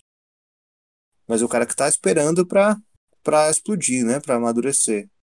Não sei exatamente os motivos, mas o MJF largou na frente. E beleza, cada um tem seu tempo. Mas eu acho que em algum momento vai sair algo bom lá de dentro, né? Cara, eu sou um grande fã da Jurassic Express. É a minha dupla favorita. É a minha dupla, não, é meu grupo favorito, né? Da, da AEW. E eu espero que tenha muita coisa pelo futuro deles. Uh, não só deles como grupo, mas também tanto para o Jungle Boy quanto para o Luchasaurus quanto para o Marco Stunt. É, eu gostei muito da luta, assim como o Marcos. Eu sou um grande fã desse personagem do, do Matt Hardy. É, eu acho que o Matt Hardy é uma das pessoas que pode mais se beneficiar do que o mundo vive hoje. E eu digo isso porque, na voltando lá na Atitude Era, Uh, eu tô assistindo vários documentários dos anos 90 de wrestling, então muitas das minhas referências atualmente eu vou acabar usando, é, comparando a coisas dos anos 90, porque é, é, o que eu tô mais recente na minha cabeça, assim. Mas na época da Atitude Era, a Atitude Era só deu certo porque as pessoas daquela época estavam, estavam é, os seus fenômenos de uh, cultura pop e também as coisas que as pessoas buscavam dentro do wrestling eram anti-heróis, eram pessoas que eram rebeldes contra os seus chefes. Eram esse tipo de esse tipo de atitude que realmente foi o que teve na atitude era o que deu certo na atitude era que eram personagens mais reais, menos caricatos, enfim. E e hoje em dia o que as pessoas buscam, as coisas que mais dão certo no mundo e que fazem as pessoas mais pirarem eu vou dar um exemplo claro para nós, é a Marvel, é filmes de super-herói e é questões de multiverso, de universos paralelos, de coisas assim. Que o Matt Hardy é tudo isso em uma pessoa só. Ele é aquela pessoa que muda uh, de universo, que vira Broken e depois vira Big Money e depois vira V1. Ele tem essas diversas personalidades dentro da cabeça dele. E, mas como o Marcos falou, e até o Matt Hardy já, já admitiu, a persona, a faceta de, de Broken não funciona sem público, pelo menos não sem público uh, completo. Eu acho que por isso ele acabou investindo um pouco mais uh, nessa faceta de, de rico, de, de, de, de um grande chefe, de um grande mentor. E eu vim gostando muito do trabalho, tanto dele com o Adam Page, quanto com a, principalmente com a Private Party. Eu acho que, principalmente quando eles apareceram no Impact, eu achei muito interessante de ver isso, porque uh, eu, com todo respeito a, a, ao Impact, obviamente, eu acho que eles têm grandes, grandes duplas. Eu adorava muito a dupla The North, era uma das minhas favoritas do Impact uh, durante, os últimos, durante os últimos tempos. Porém, eu não sei se a Impact tem tantas duplas assim para perder, por exemplo, em alguns episódios, a Good Brothers para o Dynamite. Uh, nessa função toda do Don Callis estar aparecendo semanalmente, e os Good Brothers, obviamente, também. As histórias principais envolvendo os Good Brothers estão aqui. Então é bem, foi bem legal, assim, foi bem interessante. Eu até estava esperando por mais disso do Matt Hardy e da Private Party no Impact. Eu acho que é uma coisa que eles podem se beneficiar, beneficiar bastante, tanto eles como dupla quanto a AEW. Porque, querendo ou não, a AEW tem muitas duplas e não é sempre que todas vão estar tá no holofote, vão estar tá com, com papéis principais. É, dito isso, eu gostei muito também da, da interação da Beer Country com a, com a Jurassic Express. Isso começou lá naquela Battle Royale, quando eles foram. Uh, quando eles eliminaram o Luchasaurus. E foi como o Marcos disse, né? Essa luta foi uma das razões pela qual essa luta aconteceu. Eu estou muito ansioso pelo que vai vir a seguir, tanto para Beer Country e Jurassic Express, quanto para essa nova interação também do Matt Hardy com, com o BBB, né? Da, da AEW, que é o Butcher, o Blade e a Bunny. Sim, vamos esperar coisas boas, né? Eu acho o BBB um grupo muito. É, de muito potencial. Eu acho que eles têm um visual muito diferente. Né? Aquela coisa do açougueiro, do, do, a máscara que o Blade usa. Eu acho, acho muito curioso. Mas vamos torcer, né, para que seja uma coisa boa. Eu também tenho muito, muitas expectativas expectativas boas para o, o Jurassic Express com o Bear Country. Eu acho que promete muita coisa legal. É, bem, depois disso a gente teve uma entrevista que foi muito curiosa. De novo, esse programa foi um programa rico em detalhes, e esses detalhes acabam se esparramando nas entrevistas, por isso que a gente está fazendo questão de focar. É, quem foi entrevistado da vez pela Dasha Gonzalez foi o Christian, agora Christian Cage. É, eles estavam conversando um pouco sobre o papel que ele ia desempenhar na AEW. Uma coisa que ficou muito clara foi é, mais ou menos em que parte do card ele ia se inserir. Né? Ele praticamente se jogou no main event. Vou até fazer uma citação que ele, de um dos trechos que ele, da entrevista. Ele diz assim: é, O único lugar que me interessa nessa empresa é o que Kenny Omega ocupa. É, semana passada dei um aviso de que o tempo dele como campeão chegou ao fim, mas eu ainda preciso de algumas vitórias antes de confrontá-lo. É... Interessante, né, galera? O, o Kenny Omega saindo, não sei se saindo ainda, mas ainda desenrolando o final da, do programa dele com o John Moxley e já tendo em vista alguém do calibre do Christian para enfrentá-lo, né? é, a gente espera muito que seja algo muito benéfico para os dois e que um pouco do carisma, principalmente do, do Christian, seja adicionado ao Kenny Omega. Eu, particularmente, não vejo tirando o título dele, mas que vai dar uma luta absurda de boa, vai dar. Isso aí eu garanto. Eu não, eu não digo nem que eu não vejo o, o Christian tirando o título do Omega. Eu acho até que eu, eu vejo como uma possibilidade bem real, mas eu não acho que isso vai acontecer agora. E uma parte, até da citação que você fez, é o que me leva a crer nisso e eu acho que é o. É, é a sustentação desse personagem dele de início na AEW, que foi ele falando. Eu entendo que eu preciso ter algumas vitórias antes de poder chegar ao Kenny Omega. O que que com isso ele ele, ele coloca na mesa? Ele é o Christian Cage, ele é uma lenda do wrestling profissional, de fato, um cara digno de Hall da Fama, como o Paul White prometeu, mas ele sabe que ele está chegando num lugar novo, que existe uma fila, que existem pessoas que já estão batalhando para chegar no mesmo lugar que ele quer e que ele tem que batalhar para poder chegar nesse lugar. Outwork everyone. Ele tem que trabalhar mais do que todo mundo para poder chegar lá. Ele não, ele não quer chegar sentando na janela por ser o Christian Cage.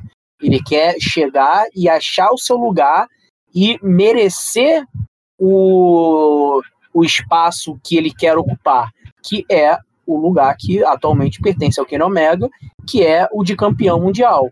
Então, acho que foi uma ótima primeira promo dele, porque ele não havia falado nem no Revolution e nem no último Dynamite.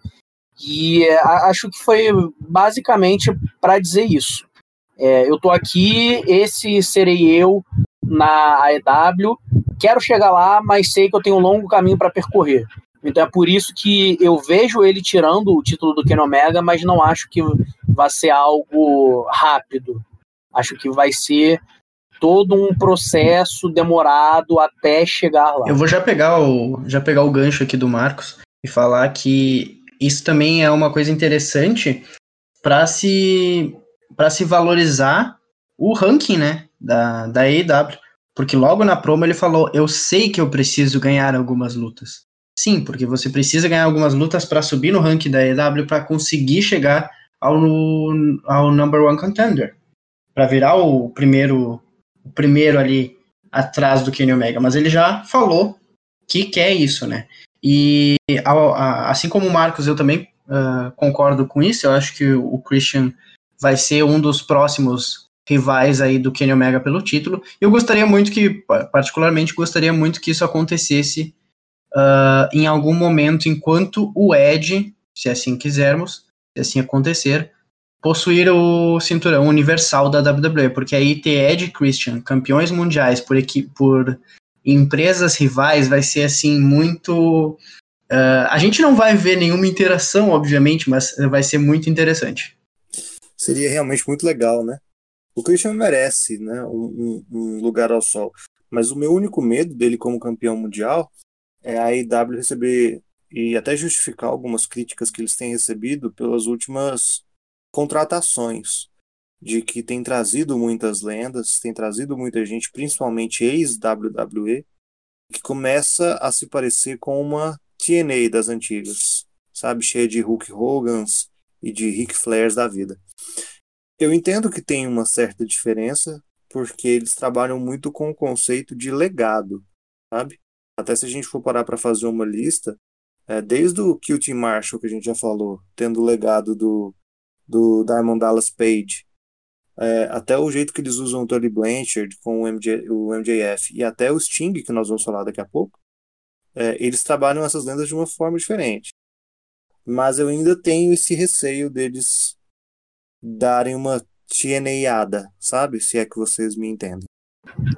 Eu, eu entendo e eu até acho sim uma preocupação válida, mas eu vejo, além dessa diferença que você citou, é, eu, eu vejo um perfil de é diferente das contratações que a TNA fazia, porque muitos dos nomes que a TNA puxava de ex-WWEs eram lutadores que não tinham mais tanto a agregar no ringue, porque é, se a gente voltar lá atrás, é, lutadores que assim estavam ainda no auge da sua carreira ou que estavam num nível próximo do nível que eles tiveram no seu auge que foram da WWE para TNA, a gente vai lembrar de quem? Do Kurt Angle, certamente.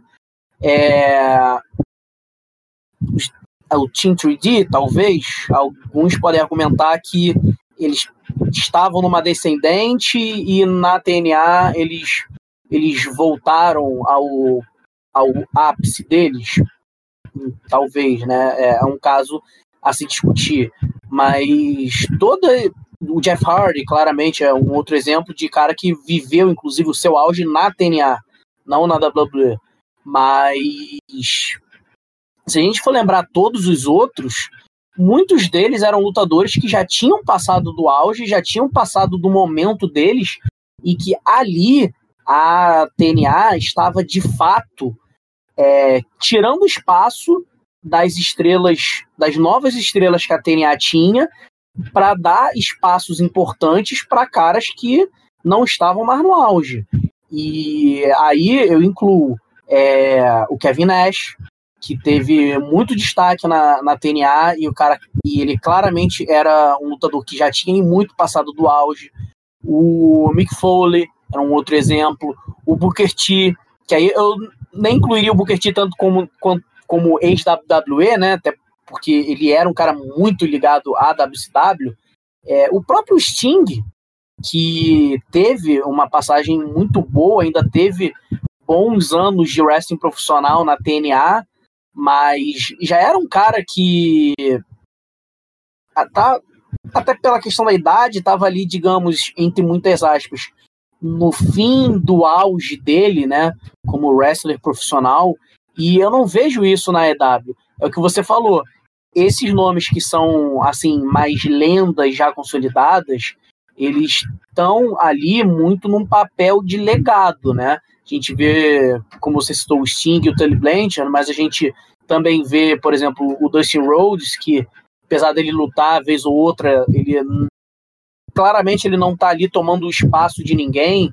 A gente vê, por exemplo, o Jake the Snake Roberts, que faz o mesmo papel do Tully Blanchard, só que pro Lance Archer. Então eu vejo essa diferença. E o Christian, especificamente, o Christian Cage, eu acho que tem um quê de Ed na WWE, o que o Munhoz falou. Ele é um cara que está tentando retomar para si próprio o controle dos últimos momentos que ele tem no ringue. É, se vai funcionar, se vai tirar o espaço de outras estrelas que estão surgindo, é algo que a gente ainda não pode avaliar. Mas é uma preocupação sim válida, porque eu acho que a EW não pode correr o risco de correr atrás de outros Christian Cages. Eu acho que o Christian é um caso à parte, é um caso específico que vale a pena, por ser quem é, como você falou, ele merece o lugarzinho dele no sol. Eu acho que ele merece uma última grande run na carreira dele, que é algo que claramente não iria acontecer na WWE, mas ao mesmo tempo acho sim que a EW não pode cair no erro de buscar outros Christian Cages. Não pode cair no erro de tirar o espaço das estrelas que ela está criando em detrimento de nomes que já passaram é, do alto. Como o Marcos falou, eu concordo discordando. É, o, o Marcos falou que o Christian é exceção e tal, que realmente não, a gente não pode esperar que a, que a AEW uh, faça isso novamente. Agora, em relação, eu particularmente não tenho nenhuma paciência com essa questão de falarem que a AEW é a TNA 2.0, ou que a AEW é a WCW, ou que só contrata a ex-WWE, porque, cara, essas pessoas são trabalhadores como qualquer um, eles fazem o seu papel como qualquer um. É, quando o Messi, vou trazer para um esporte mais conhecido geralmente aqui no Brasil, quando o Messi sair do Barcelona, não vai ter um, um, um torcedor que vai falar assim: ah, olha ali, tá contratando o ex-Barcelona. Não, porque você que é o cara para sua equipe, ele é um cara bom, ele é um, um dos caras, um dos maiores jogadores da história, então, tipo eu vejo muito isso na, na WWE, na AEW, na TNA, as pessoas sempre associam como se fosse. E tá, beleza. Por exemplo, o Christian teve uma carreira muito boa na WWE. E, e ele realmente é mais conhecido como um cara da WWE, mas ele tá ali por ter encerrado a sua carreira de um jeito que ele não gostou. Muitas das pessoas que a AEW aproveitou da WWE são pessoas que a própria WWE desperdiçou. As entrevistas que o Big Show deu, uh, o Paul White agora, né, deu, uh, foram exatamente sobre isso. Disseram para ele que tudo que ele deveria fazer ali, uh, tudo que ele faria no futuro na WWE seria um, botar pessoas over, caras do NXT, fazer aparições aqui e ali, e não era isso que ele queria para a carreira dele agora. E, claro, na EW talvez ele vá experimentar outras coisas. Ele vai ser comentarista, que foi talvez uma das coisas que a WWE não ofereceu para ele, que é um, um, um, um papel uh, diferente, que talvez ele nunca tenha tido a experiência com. É, o Chris Jericho também era esse cara que foi, uh, quando ele veio para a EW, quando ele saiu para New Japan e começou a explorar esse outro mundo além da WWE, ele era muito confortável onde ele estava. Só que ele foi vendo e foi percebendo que a WWE não tinha mais interesse em evoluir ele, em construir ele como uma das principais uh, pessoas da, da, da, empresa. Então, eu acho que a IW está certa, inclusive, em, em contratar essas pessoas, porque elas têm muito, muito a oferecer, dado suas limitações. É, e fora isso, a gente também tem que considerar que chamam a AEW de TNA 2.0, mas a maioria do elenco da WWE atual foi formado na TNA. Uh, a gente tem o Xavier Woods, a gente tem é, o próprio AJ Styles, o próprio Samoa Joe, não são crias da TNA, mas são pessoas que são lembradas pelas suas uh, corridas por lá. E então eu acho que é mais a questão de tipo a gente parar de tentar fazer uh, essas comparações negativas. Eu acho que comparar com coisas positivas é tranquilo. Agora, comparar com coisas negativas e, e, e criticar por isso, uh, eu acho bem, bem ruim, assim, como não só como fã de, de luta livre, mas como quem escreve, como quem vê, como quem produz conteúdos de luta livre. Sim, e eu acho que os maiores exemplos do desperdício que a WWE tem nos anos recentes e que é o, o, o, lixo de uns ao luxo dos outros, né? É o grande parte do, do card. Você vai ver o ex-campeão deles, John Moxley, né? Ex de Ambrose, o cara que poderia ter sido muito mais. Imagina essa figura do John Moxley na WWE. Imagina o Code com mais liberdade criativa lá dentro. Imagina é, o Revival é, com a roupagem de FTR que eles têm hoje. Então, assim, se for nessa mesma leva, realmente não tem detrimento nenhum deles continuarem aproveitando talentos que porventura é, encerrem seus contratos por lá e não renovem. Por exemplo, se tiver uma oportunidade de trazer um Andrade que estava insatisfeito, é, ou um Chad Gable que tem um contrato para vencer agora, seria contratações que, por mais que é, sempre tenham um crítico ou um outro é, enchendo a paciência, falando que é, é, TNA 2.0 só contrata ex-WWE, são talentos que teriam sucesso e que dariam frutos em qualquer outro ponto do mercado de trabalho da, da luta livre, né? Então, também não vejo detrimento, mas eu acho que fica aí a reflexão. Falando nele, seguindo no nosso card, o homem aí, olha o homem aí, John Moxley e Ed Kingston, Kingston, perdão, enfrentando o Good Brothers. E aí eu acho que eles meio que cantaram o resultado, né? Quando o Good Brothers perderam o título de duplas, aí ficou liberado. Aí, luz verde na cabeça do Tony Khan. Beleza, pode perder à vontade. e foi é, justamente, é, justamente isso que aconteceu. O John Moxley aproveitou um momento de distração do, do Doc Gallows e aproveitou, fez um side cradle nele, acabou vencendo por, por pinfall. Agora, foi uma luta também, é, muita semelhança que a gente já tinha dito de outros confrontos, em que o resultado não reflete necessariamente a superioridade no confronto, né? É, apanharam demais. Logo no começo da luta, o, o Ed Kingston saindo da, dos túneis é, do backstage já chegou apanhando. O Good Brothers pegou, já fizeram o, o, o finisher deles, e aí eu já faço um, uma piscadinha assim de finisher para o Marcos Gil. Escutem, viu, gente? Top da Tag falando sobre finishers desvalorizados. Escutem, tá muito maneiro. É... E uma, foi uma luta bem quebradeira. É, talvez o que tenha chamado mais atenção tenha sido também, repetindo a mesma tônica, o pós-luta. Acabou, é, Good Brothers perderam, mas já começaram a bater sem dó nem piedade. E aí a gente já amarra com o que a gente tinha dito lá dos Young, dos Young Bucks mais cedo. Os Good Brothers é, batem muito, tanto no, no Moxley quanto no Kingston. Eles estão em momento de fragilidade lá sem conseguir reagir no ringue o Kenny Omega se junta a eles com o Don Callis e eles é, é, fazem, tentam quebrar o tornozelo do, do Ed Kingston com uma cadeira. E quando eles vão fazer isso, mas no pescoço do John Moxley, ou seja, ultrapassando todo e qualquer limite de moralidade, chega os Young Bucks para ajudá-los? Não, para tentar salvar o John Moxley do resultado. E eles têm uma discussão sobre métodos. Eles até os convidam para fazer o, o sinalzinho lá, o to suite da Bullet Club barra WCW barra clique, mas eles se recusam. Né? E aí ficam as nossas reflexões. Para onde nós vamos a partir de agora? Marcos Gil, para onde nós vamos, meu querido?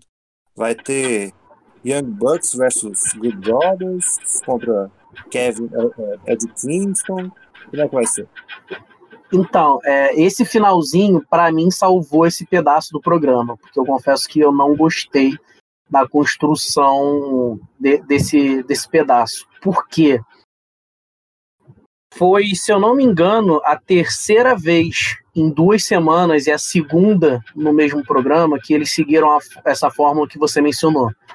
É, um lutador apanha, apanha, apanha, apanha, apanha, apanha, no final se aproveita de um momento de distração de quem estava dominando para vencer com um roll-up ou com um small package, ou seja lá qual a variação de pinfall para ali na surdina.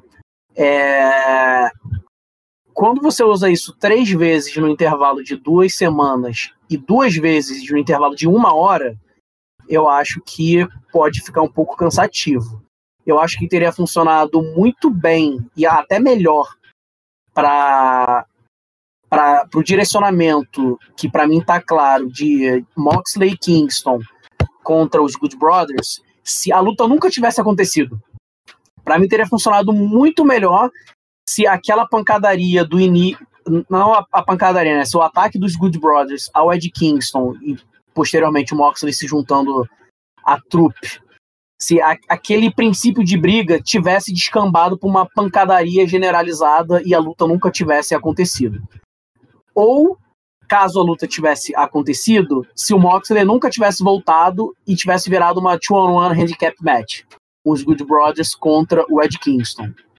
Acho que o, o, o, direcionamento da história teria sido o mesmo, teria causado o mesmo efeito, né, para seguir com essa história, só teria feito usado uma fórmula diferente do que eles já vinham usando nesses últimos dois programas. Então, daria é só uma questão de variedade, você não gastar é, um cartucho é, várias vezes, você não dá o mesmo tiro várias vezes sobre o pós-luta, eu não, não gostei da entrada do Omega até entrarem os Young Bucks. Porque eu acho que passou Omega versus Moxley, pelo menos no momento. Acredito que lá no futuro eles vão, vão se cruzar de novo, mas acho que eles precisam ter outras rivalidades, ter outras histórias, e para isso eu acho que eles precisam se afastar um do outro na televisão. Então, quando o Omega entrou, eu não gostei porque de cara parecia um indício de que ele estava ali por causa do Moxley. Mas a entrada dos Young Bucks muda, tu, muda o cenário todo, porque na verdade o, o Omega não não estava lá por causa do Moxley. O Omega estava lá para motivar a entrada dos Young Bucks. E aí a gente muda todo o holofote de Omega e Moxley para Omega e Young Bucks. Para onde a gente vai daqui é uma incógnita. Existem várias opções diferentes, vários caminhos a seguir, mas esse finalzinho de, de segmento de programa me deixou me deixou animado. Foi o, foi o, o de positivo que eu tirei desse dessa parte de Moxley, Kingston e Bullet Club, né, se já podemos chamar assim. Sim, eu concordo totalmente. Eu acho que foi a justificativa para a intervenção dos Young Bucks foi a presença do Kenny Omega, né? Porque talvez se o Kenny Omega não tivesse aparecido, é, todo aquele processo de, de, de usar a cadeira para quebrar tanto o tornozelo quanto para escalar ainda mais a violência né, contra o Moxley, não teria nem acontecido. Né? bem estabelecido que o Kenny Omega odeia o, o John Moxley e uma das dos motivos é, estabelecidos desde o começo para essa rivalidade foi sempre a obsessão que o Kenny Omega tinha de nunca conseguir vencê-lo, né, numa luta. É... É, até porque foi o Omega que levou a cadeira, né? Então realmente não teria escalado a esse nível. Sim, justamente. Então faz todo sentido o que você disse. É, agora, o Ed Kingston tá muito curioso, né? Eu não esperava que ele estaria envolto nessa história toda desde o episódio da Biribinha, né? Que foi conhecido em terras nacionais como o final do Revolution. É... Munhoz, o que, que você acha dessa, desse confronto no geral? Eu, eu concordo que estava na hora do uma boa oportunidade do John Moxley ser retirado da televisão por um, por um momento, até para preservar o personagem dele. É, e começar a apresentar novos programas, né, tanto para o Kenny Omega quanto para pro, os Good Brothers. Usar ele com o Ed Kingston ainda por cima me surpreende um pouco. Não pelo rigor técnico da coisa, porque eu gosto muito do, do Kingston como atleta, mas como escolha, simplesmente. Cara, eu acho que o que aconteceu no, no Revolution uh, foi mais para trazer esse Ed Kingston Babyface, esse Ed Kingston uh, como um forte candidato, ou até quem sabe botar ele na rota pelo título mundial, do que necessariamente deixar o por tirar um pouco o John Moxley uh, da cena da AEW. Eu acho que vão manter ele, nunca, pelo menos eu acredito que nunca tenha sido a intenção deles uh, tirar ele por uns meses da televisão, principalmente porque agora em abril, daqui a umas duas, três semanas, vai ter o Bloodsport, né, da, da G, GCW, e, e por isso eu acho que seria meio estranho ele estar de fora da televisão da AEW, mas estar aparecendo em outra empresa. Então talvez eles não tenham, desde que foi anunciada a luta, eu já, já estava pensando isso.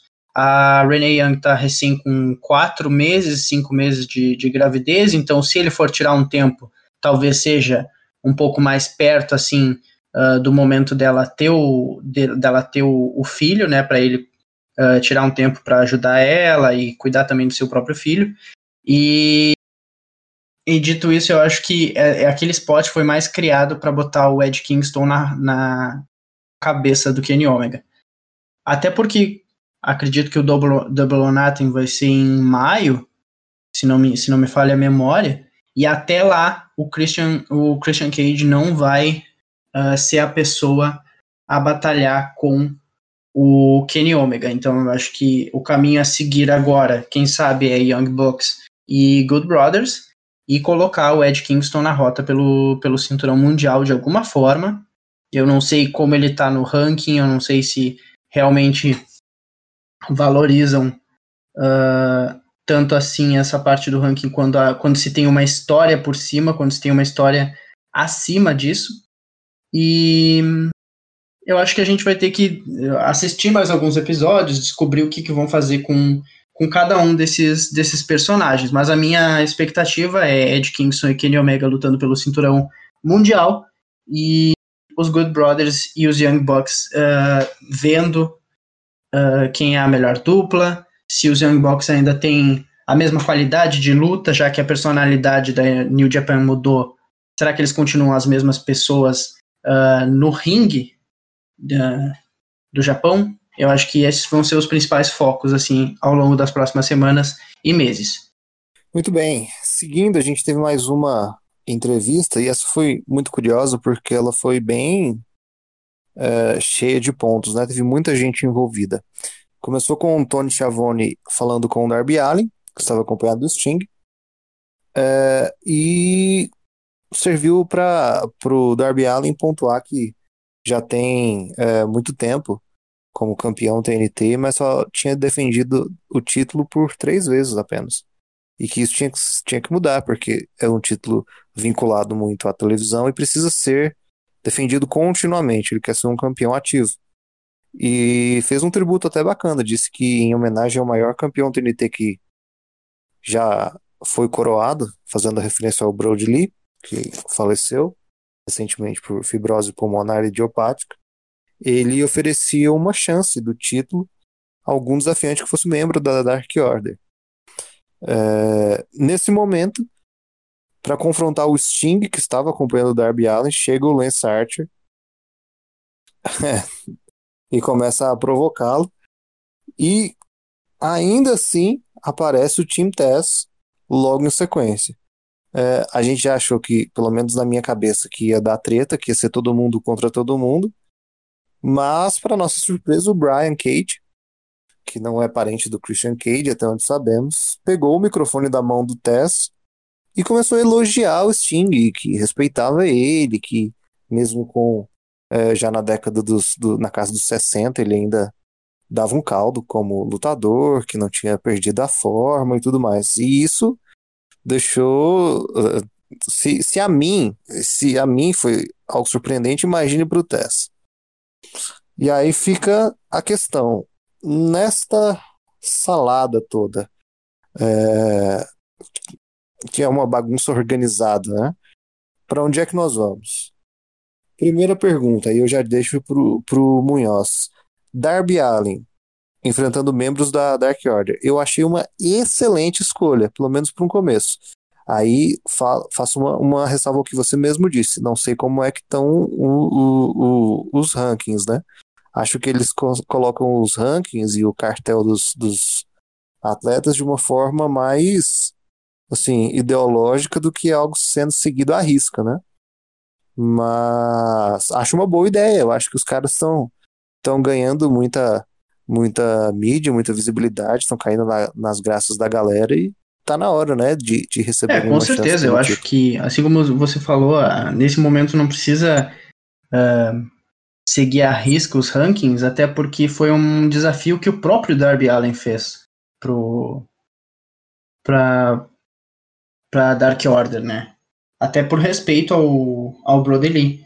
E, cara, Dark Order é, são os queridinhos da internet, são os queridinhos uh, de muita gente, também fora da internet, mas eu digo da internet por, por serem o. por terem basicamente tomado conta do Being and the Elite, que é o, o vlog do, do, dos Young Bucks, né?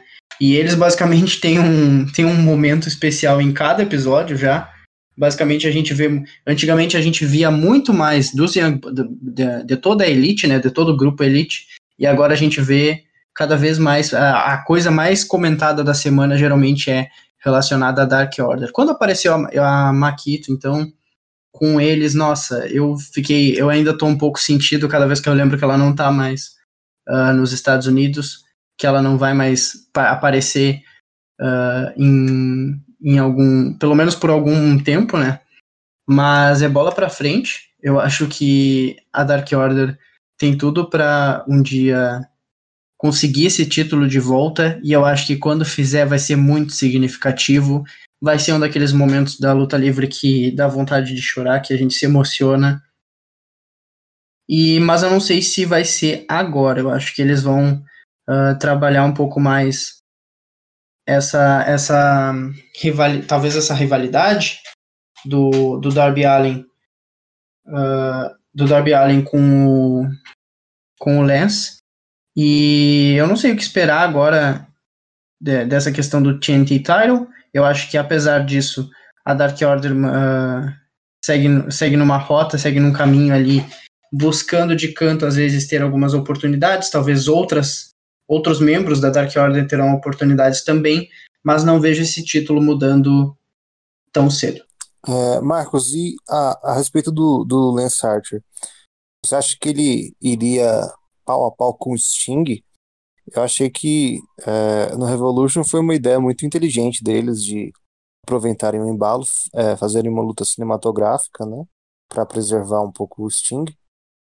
Você acha que o Lance Archer ele vai direto pro Sting e aí eles vão meio que dissociar ele um pouquinho do Darby Allin, cada um segue o seu caminho, mas a amizade prevalece? Ou o Lance Archer vai voltar ao, ao cenário do título TNT, né? Lembrando que ele é, enfrentou o Code na final do, do torneio inaugural e perdeu para ele, sendo que o Code foi o primeiro campeão TNT da história.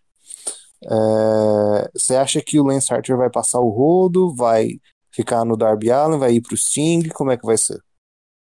Cara, eu acho que vai ser um pouco dos dois, porque eu acho que a EW não vai separar Sting e Darby Allin por enquanto. É... E eu também estou vendo neles uma tentativa de fazer um booking em relação aos títulos, ou pelo menos ao título da TNT, né, nesse primeiro momento. É algo um pouco mais semelhante com o que a New Japan Pro Wrestling faz, que é, ao invés de seguir uma abordagem de focar desafiante, desafiante por desafiante, cada um na sua vez, eu acho que eles vão seguir um caminho mais de desenvolver múltiplo, múltiplos desafiantes ou possíveis desafiantes ao cinturão. Como a gente já falou aqui mais cedo, eu acho que o Code é sempre vai ser sempre uma figura presente ali no, no cenário do título da TNT. O Penta, eu acho que vai ser introduzido também a esse, a esse cenário. É, a forma como o Darby Allin derrotou o Scorpio Sky no último episódio deixa claro que o Sky também ainda não está encerrado com o título. Então eu, eu, vejo que o Archer vai ser mais uma peça nesse quebra-cabeça envolvendo o título da TNT. É, como eles vão fazer a interação especificamente com o Sting, é, em termos assim, tipo, de que luta isso pode virar, eu ainda não sei. Eu acho que ainda está um pouco cedo para gente para gente ter um, uma pista mais concreta. Eu acho que ainda está tudo muito abstrato. É, a, o ponto, os dois pontos comuns da, da aparição do Archer da semana passada para essa semana foi a questão dele dizer que vai fazer o que for preciso para ter o, o, tempo e o espaço e o reconhecimento que ele acha que ele merece. Então, acho que por causa disso vai ser algo fo é, muito focado no título, mas acho que vai ter alguma coisa assim envolvendo o Sting. E nessa pegada mesmo que você disse de vários vários desafiantes ao mesmo tempo, né? Duas coisas. Eu acho que o Brian Cage se encaixa bem nisso aí, como possível desafiante ao título TNT. E até o, o próximo ponto, né? Que foi uma vinheta um pouquinho menor, mas mostrando o próprio Scorpio Sky. Falou que está cansado de jogar pelas regras e que agora ele está disposto a, a fazer exatamente o que você disse, fazer o que for preciso para se tornar o rosto da revolução, né? Da, o, o as da companhia. Eu achei isso tão péssimo. Para mim, acho que foi o pior momento do, do episódio inteiro, essa promozinha do, do, do Scorpio Sky. Mas por que, que você disse? Você não gostou do, do jeito que disse? Não, não é o jeito que ele disse. É, se, se, a gente parar para pensar um pouco, é, a motivação do heel turn dele é o senso comum do heel turn. Quando não tem uma história diferenciada ao redor, tipo, quando estão transformando um lutador em heel só porque não tem o que fazer mais com ele como babyface, a justificativa é sempre essa.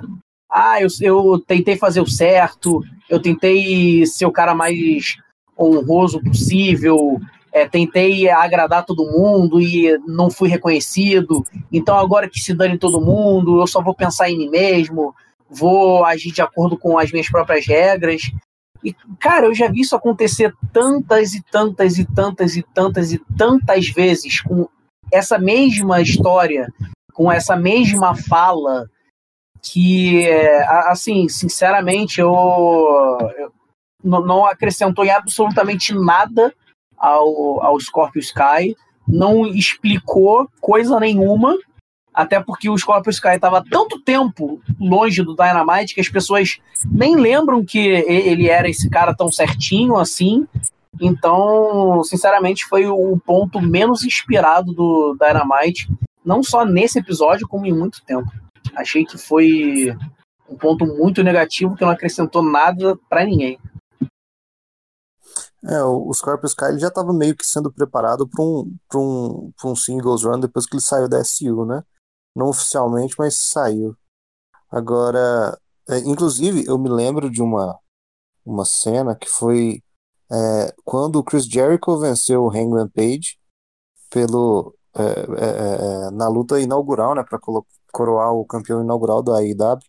E o Jericho entra nos bastidores, aquele silêncio sepulcral, todo mundo assim decepcionado por ele ter vencido. E aí o Jericho começa a, a esfregar o título na cara do pessoal, falando: olha, é, eu sou campeão aqui, vocês nunca vão ter o título. E aí ele cita especificamente Scorpio Sky. Scorpio, você inclusive nunca vai conseguir é, ter uma chance para esse título. Foi engraçado que eu me lembro disso especificamente, porque foi uma coisa muito nada a ver.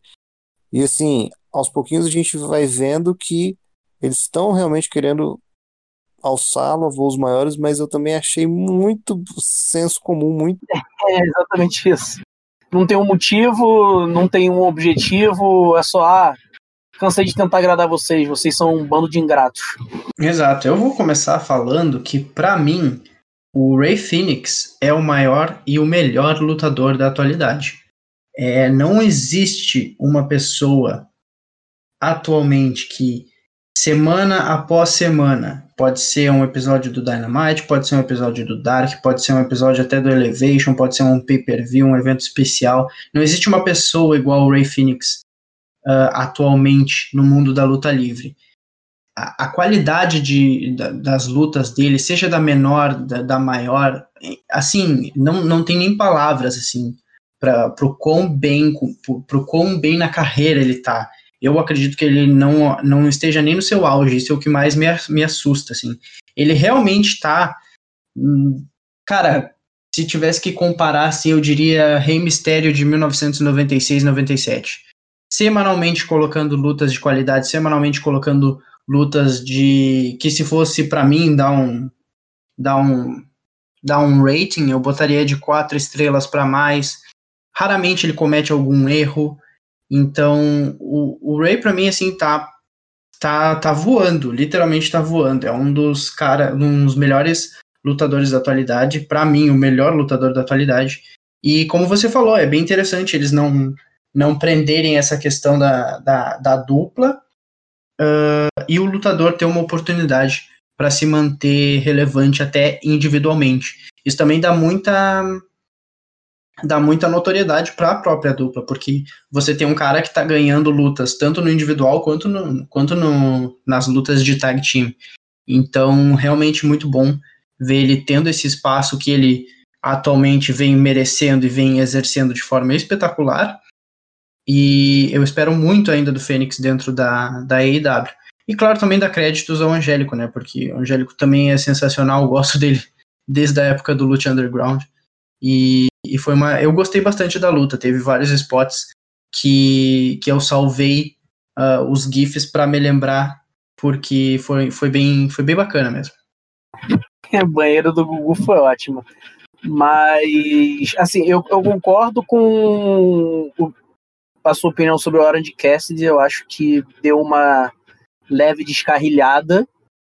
É, acho que está um pouco sem objetivo agora, meio sem ter o que fazer com Orange Cassidy. Mas eu confesso que eu discordo do Miro. Por quê? Porque, assim, a, toda essa história dele ser o padrinho do Kip Sabian, eu acho que foi um jeito de introduzir ele à EW em um momento que eles não tinham o que fazer com ele, no sentido de, de cara, transformar ele nesse monstro, nesse lutador avassalador que a gente sabe que ele é. E ao mesmo tempo, é, aproveitar um pouco o, o carisma que ele tem, né? É, todo mundo sabe que ele é um cara, é, tipo, apesar de boa parte da carreira dele ele ser um rio, todo mundo sabe que ele é um cara, porra, fi, é, figuraça, amigão de todo mundo, é um cara que muita gente diz que é muito engraçado, a gente vê as tiradas dele são sutis, mas são sensacionais, tipo, nessa entrevista mesmo ele falou, é, Kip, vai por mim, eu, eu sei por história que ter a sua esposa ao lado do ringue é mau negócio. Todo mundo sabe do que, que ele está falando. E traz um tom cômico ali para o momento que cabe. Num, acho que não, não desmerece ele pelo tom cômico. Mas eu acho que eles ainda estão alongando isso um pouco para não ter uma ruptura muito bruta porque a gente já viu algumas vezes na história isso acontecer, né? De você tentar encerrar uma história, uma rivalidade, e você acabar fazendo isso de uma maneira muito bruta. Porque se a gente for parar para pensar, se eles encerram a rivalidade no Revolution e simplesmente separam o Miro do Keep Sabian, ia ficar uma coisa muito solta. Tipo, eles eram tão amigos, tão próximos, e por que que simplesmente do nada eles nunca mais apareceram juntos na televisão? entende? Então eu acho que o momento do Revolution em que o Miro acaba derrubando a Penélope, é, que acabou gerando esse não conflito, mas essa diferença de visão entre ele e o Kip Sabian, e que certamente vai se acentuar nessa luta, acredito até que vai ser o motivo pelo qual eles vão perder a luta, é o meio caminho para tipo dar os passos para chegar no ponto final, entende? Eu, eu acho que eles estão fazendo isso porque eles não queriam simplesmente, ah, vamos separar os dois porque a gente vai separar e pronto. Eles estão fazendo isso para dar uma explicação. O Miro claramente está focado em ser campeão mundial. Ele inclusive fala isso. Eu eu tô aqui para chegar a alcançar o meu destino. Meu destino é ser campeão mundial. Eu vou fazer tudo que tiver ao meu alcance para ser campeão mundial. E o, Kip, e o Kip, por outro lado, falando, ah, mas eu tenho outras coisas, eu me importo com a minha mulher, não sei o quê. E essa vai ser a motivação para eles se afastarem. Então, assim, eu acho que essa próxima luta tem que ser o ponto final. Acho que eles não podem se alongar muito em Miro e Kip Sabian, porque eu vejo essa luta acontecendo também, mas acho que deveria ser algo de uma, no máximo duas semanas, pro Miro, enfim, ter o prosseguimento solo dele dentro da EW. Mas eu acho que esse momento está acontecendo só para não ter essa ruptura muito bruta, sem nenhuma explicação lógica por trás. Eu concordo totalmente com, com a tua opinião. Para mim é a luta. Isso eu não, não, não tirei só de minha opinião, eu vi de outras pessoas também falando, é a melhor luta já produzida é, dentro do território estadunidense por, por duas uh, mulheres. Foi uma luta realmente muito boa, foi inovadora, foi um divisor de águas tanto para a divisão feminina da IW quanto para a luta livre feminina no geral, aqui no, uh, no nosso território, eu digo, né, na, na América. Eu digo porque não é uma coisa que se costuma fazer. É claro que pessoas que não estão acostumadas a assistir AEW talvez não sintam uh, as mesmas emoções que sentiam quando assistiram os clássicos de Bailey e Sasha Banks, como você falou.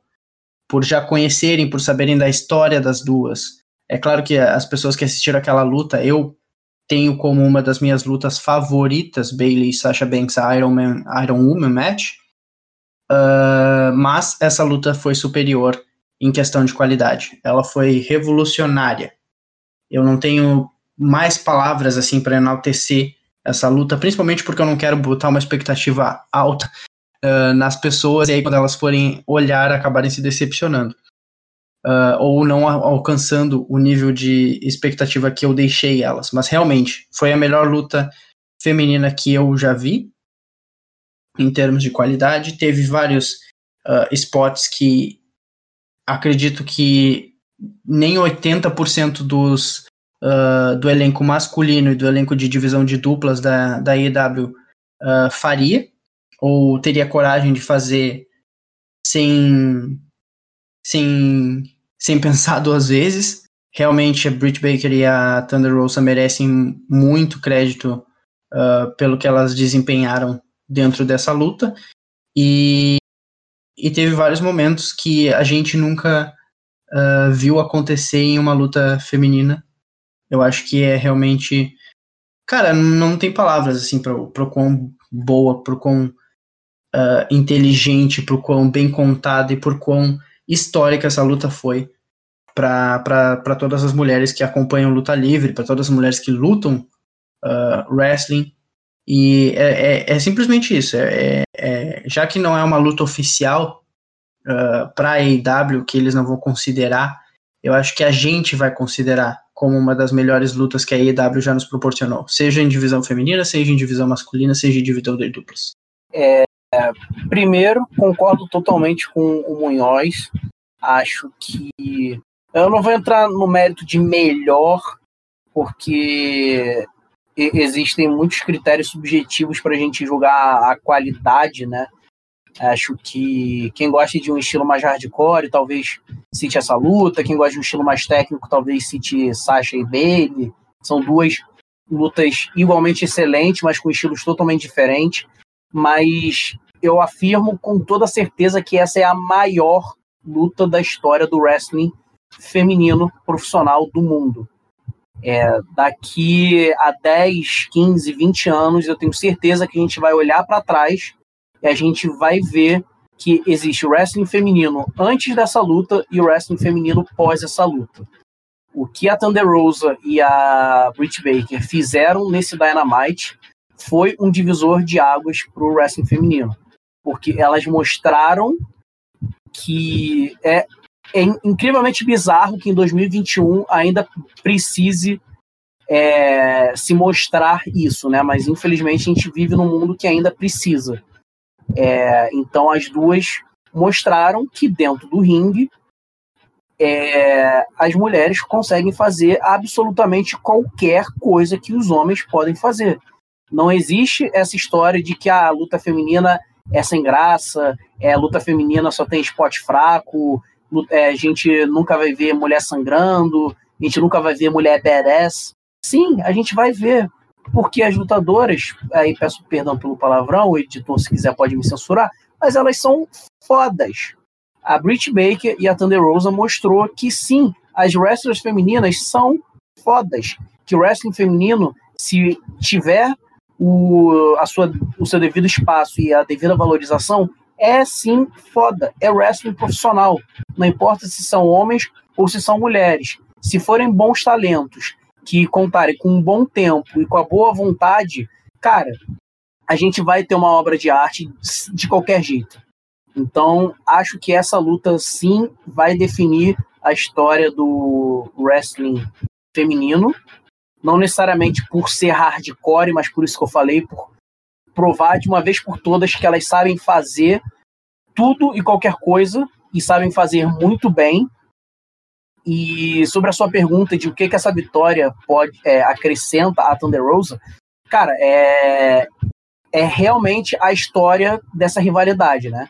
A Britt Baker se autodenominando o rosto da divisão feminina, é, provando isso, né? Apesar de ainda não ser campeã, eu inclusive acho um grande erro, acho que ela deveria ter vencido o torneio feminino e ter derrotado a, Ricardo Shida, mas enfim, é, ela é um nome grande na divisão, é uma das poucas e principais já é, personagens e figuras da divisão feminina da EW.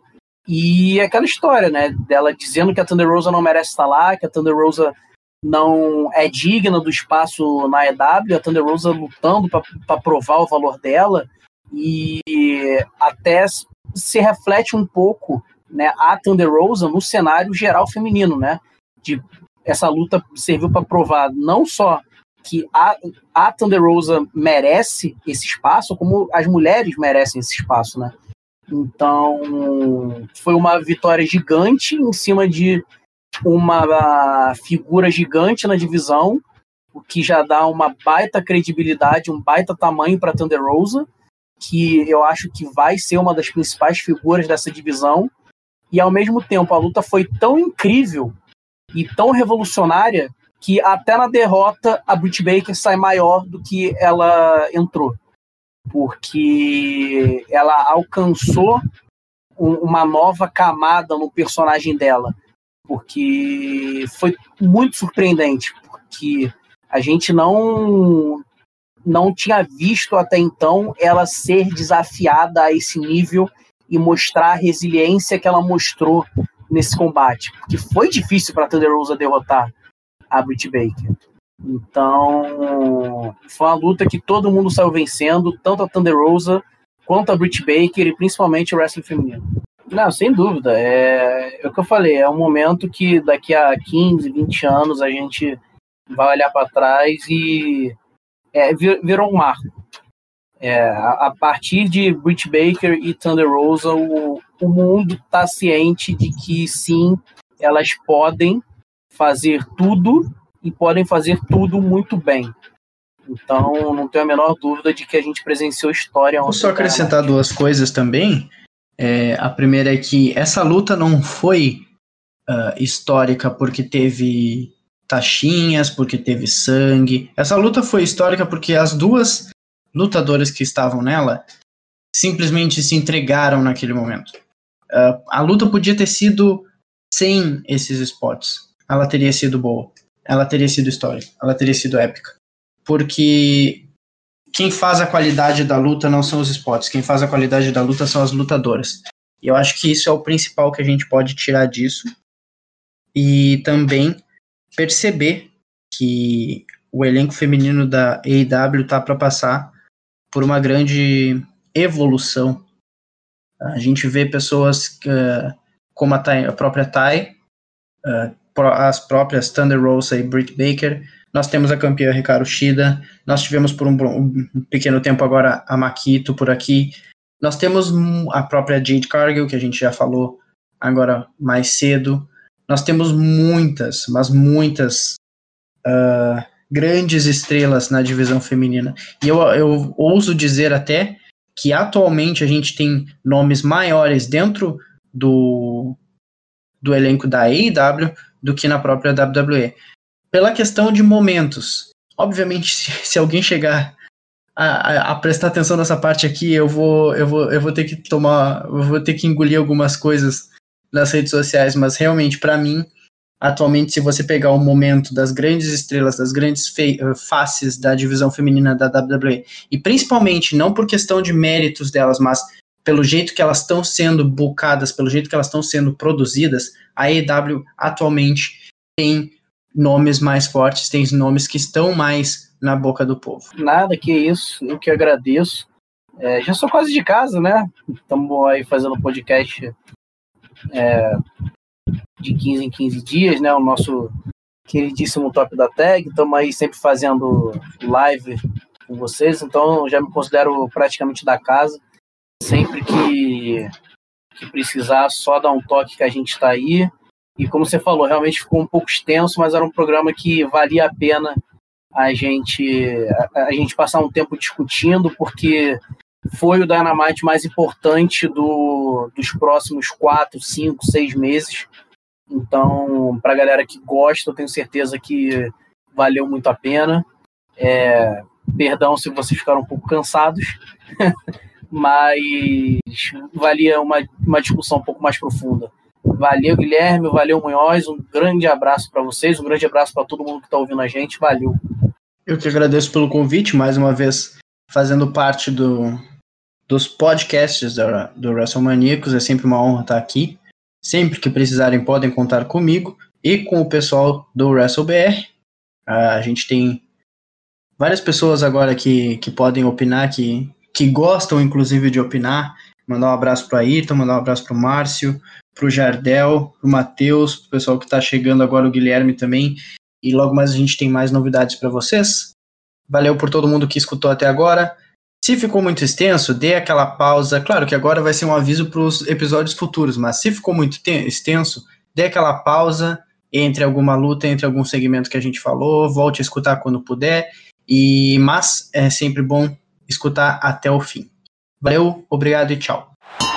Wrestling Maníacos Podcast. Há mais de 10 anos sendo maníacos por wrestling. Acesse wrestlingmaníacos.com e confira.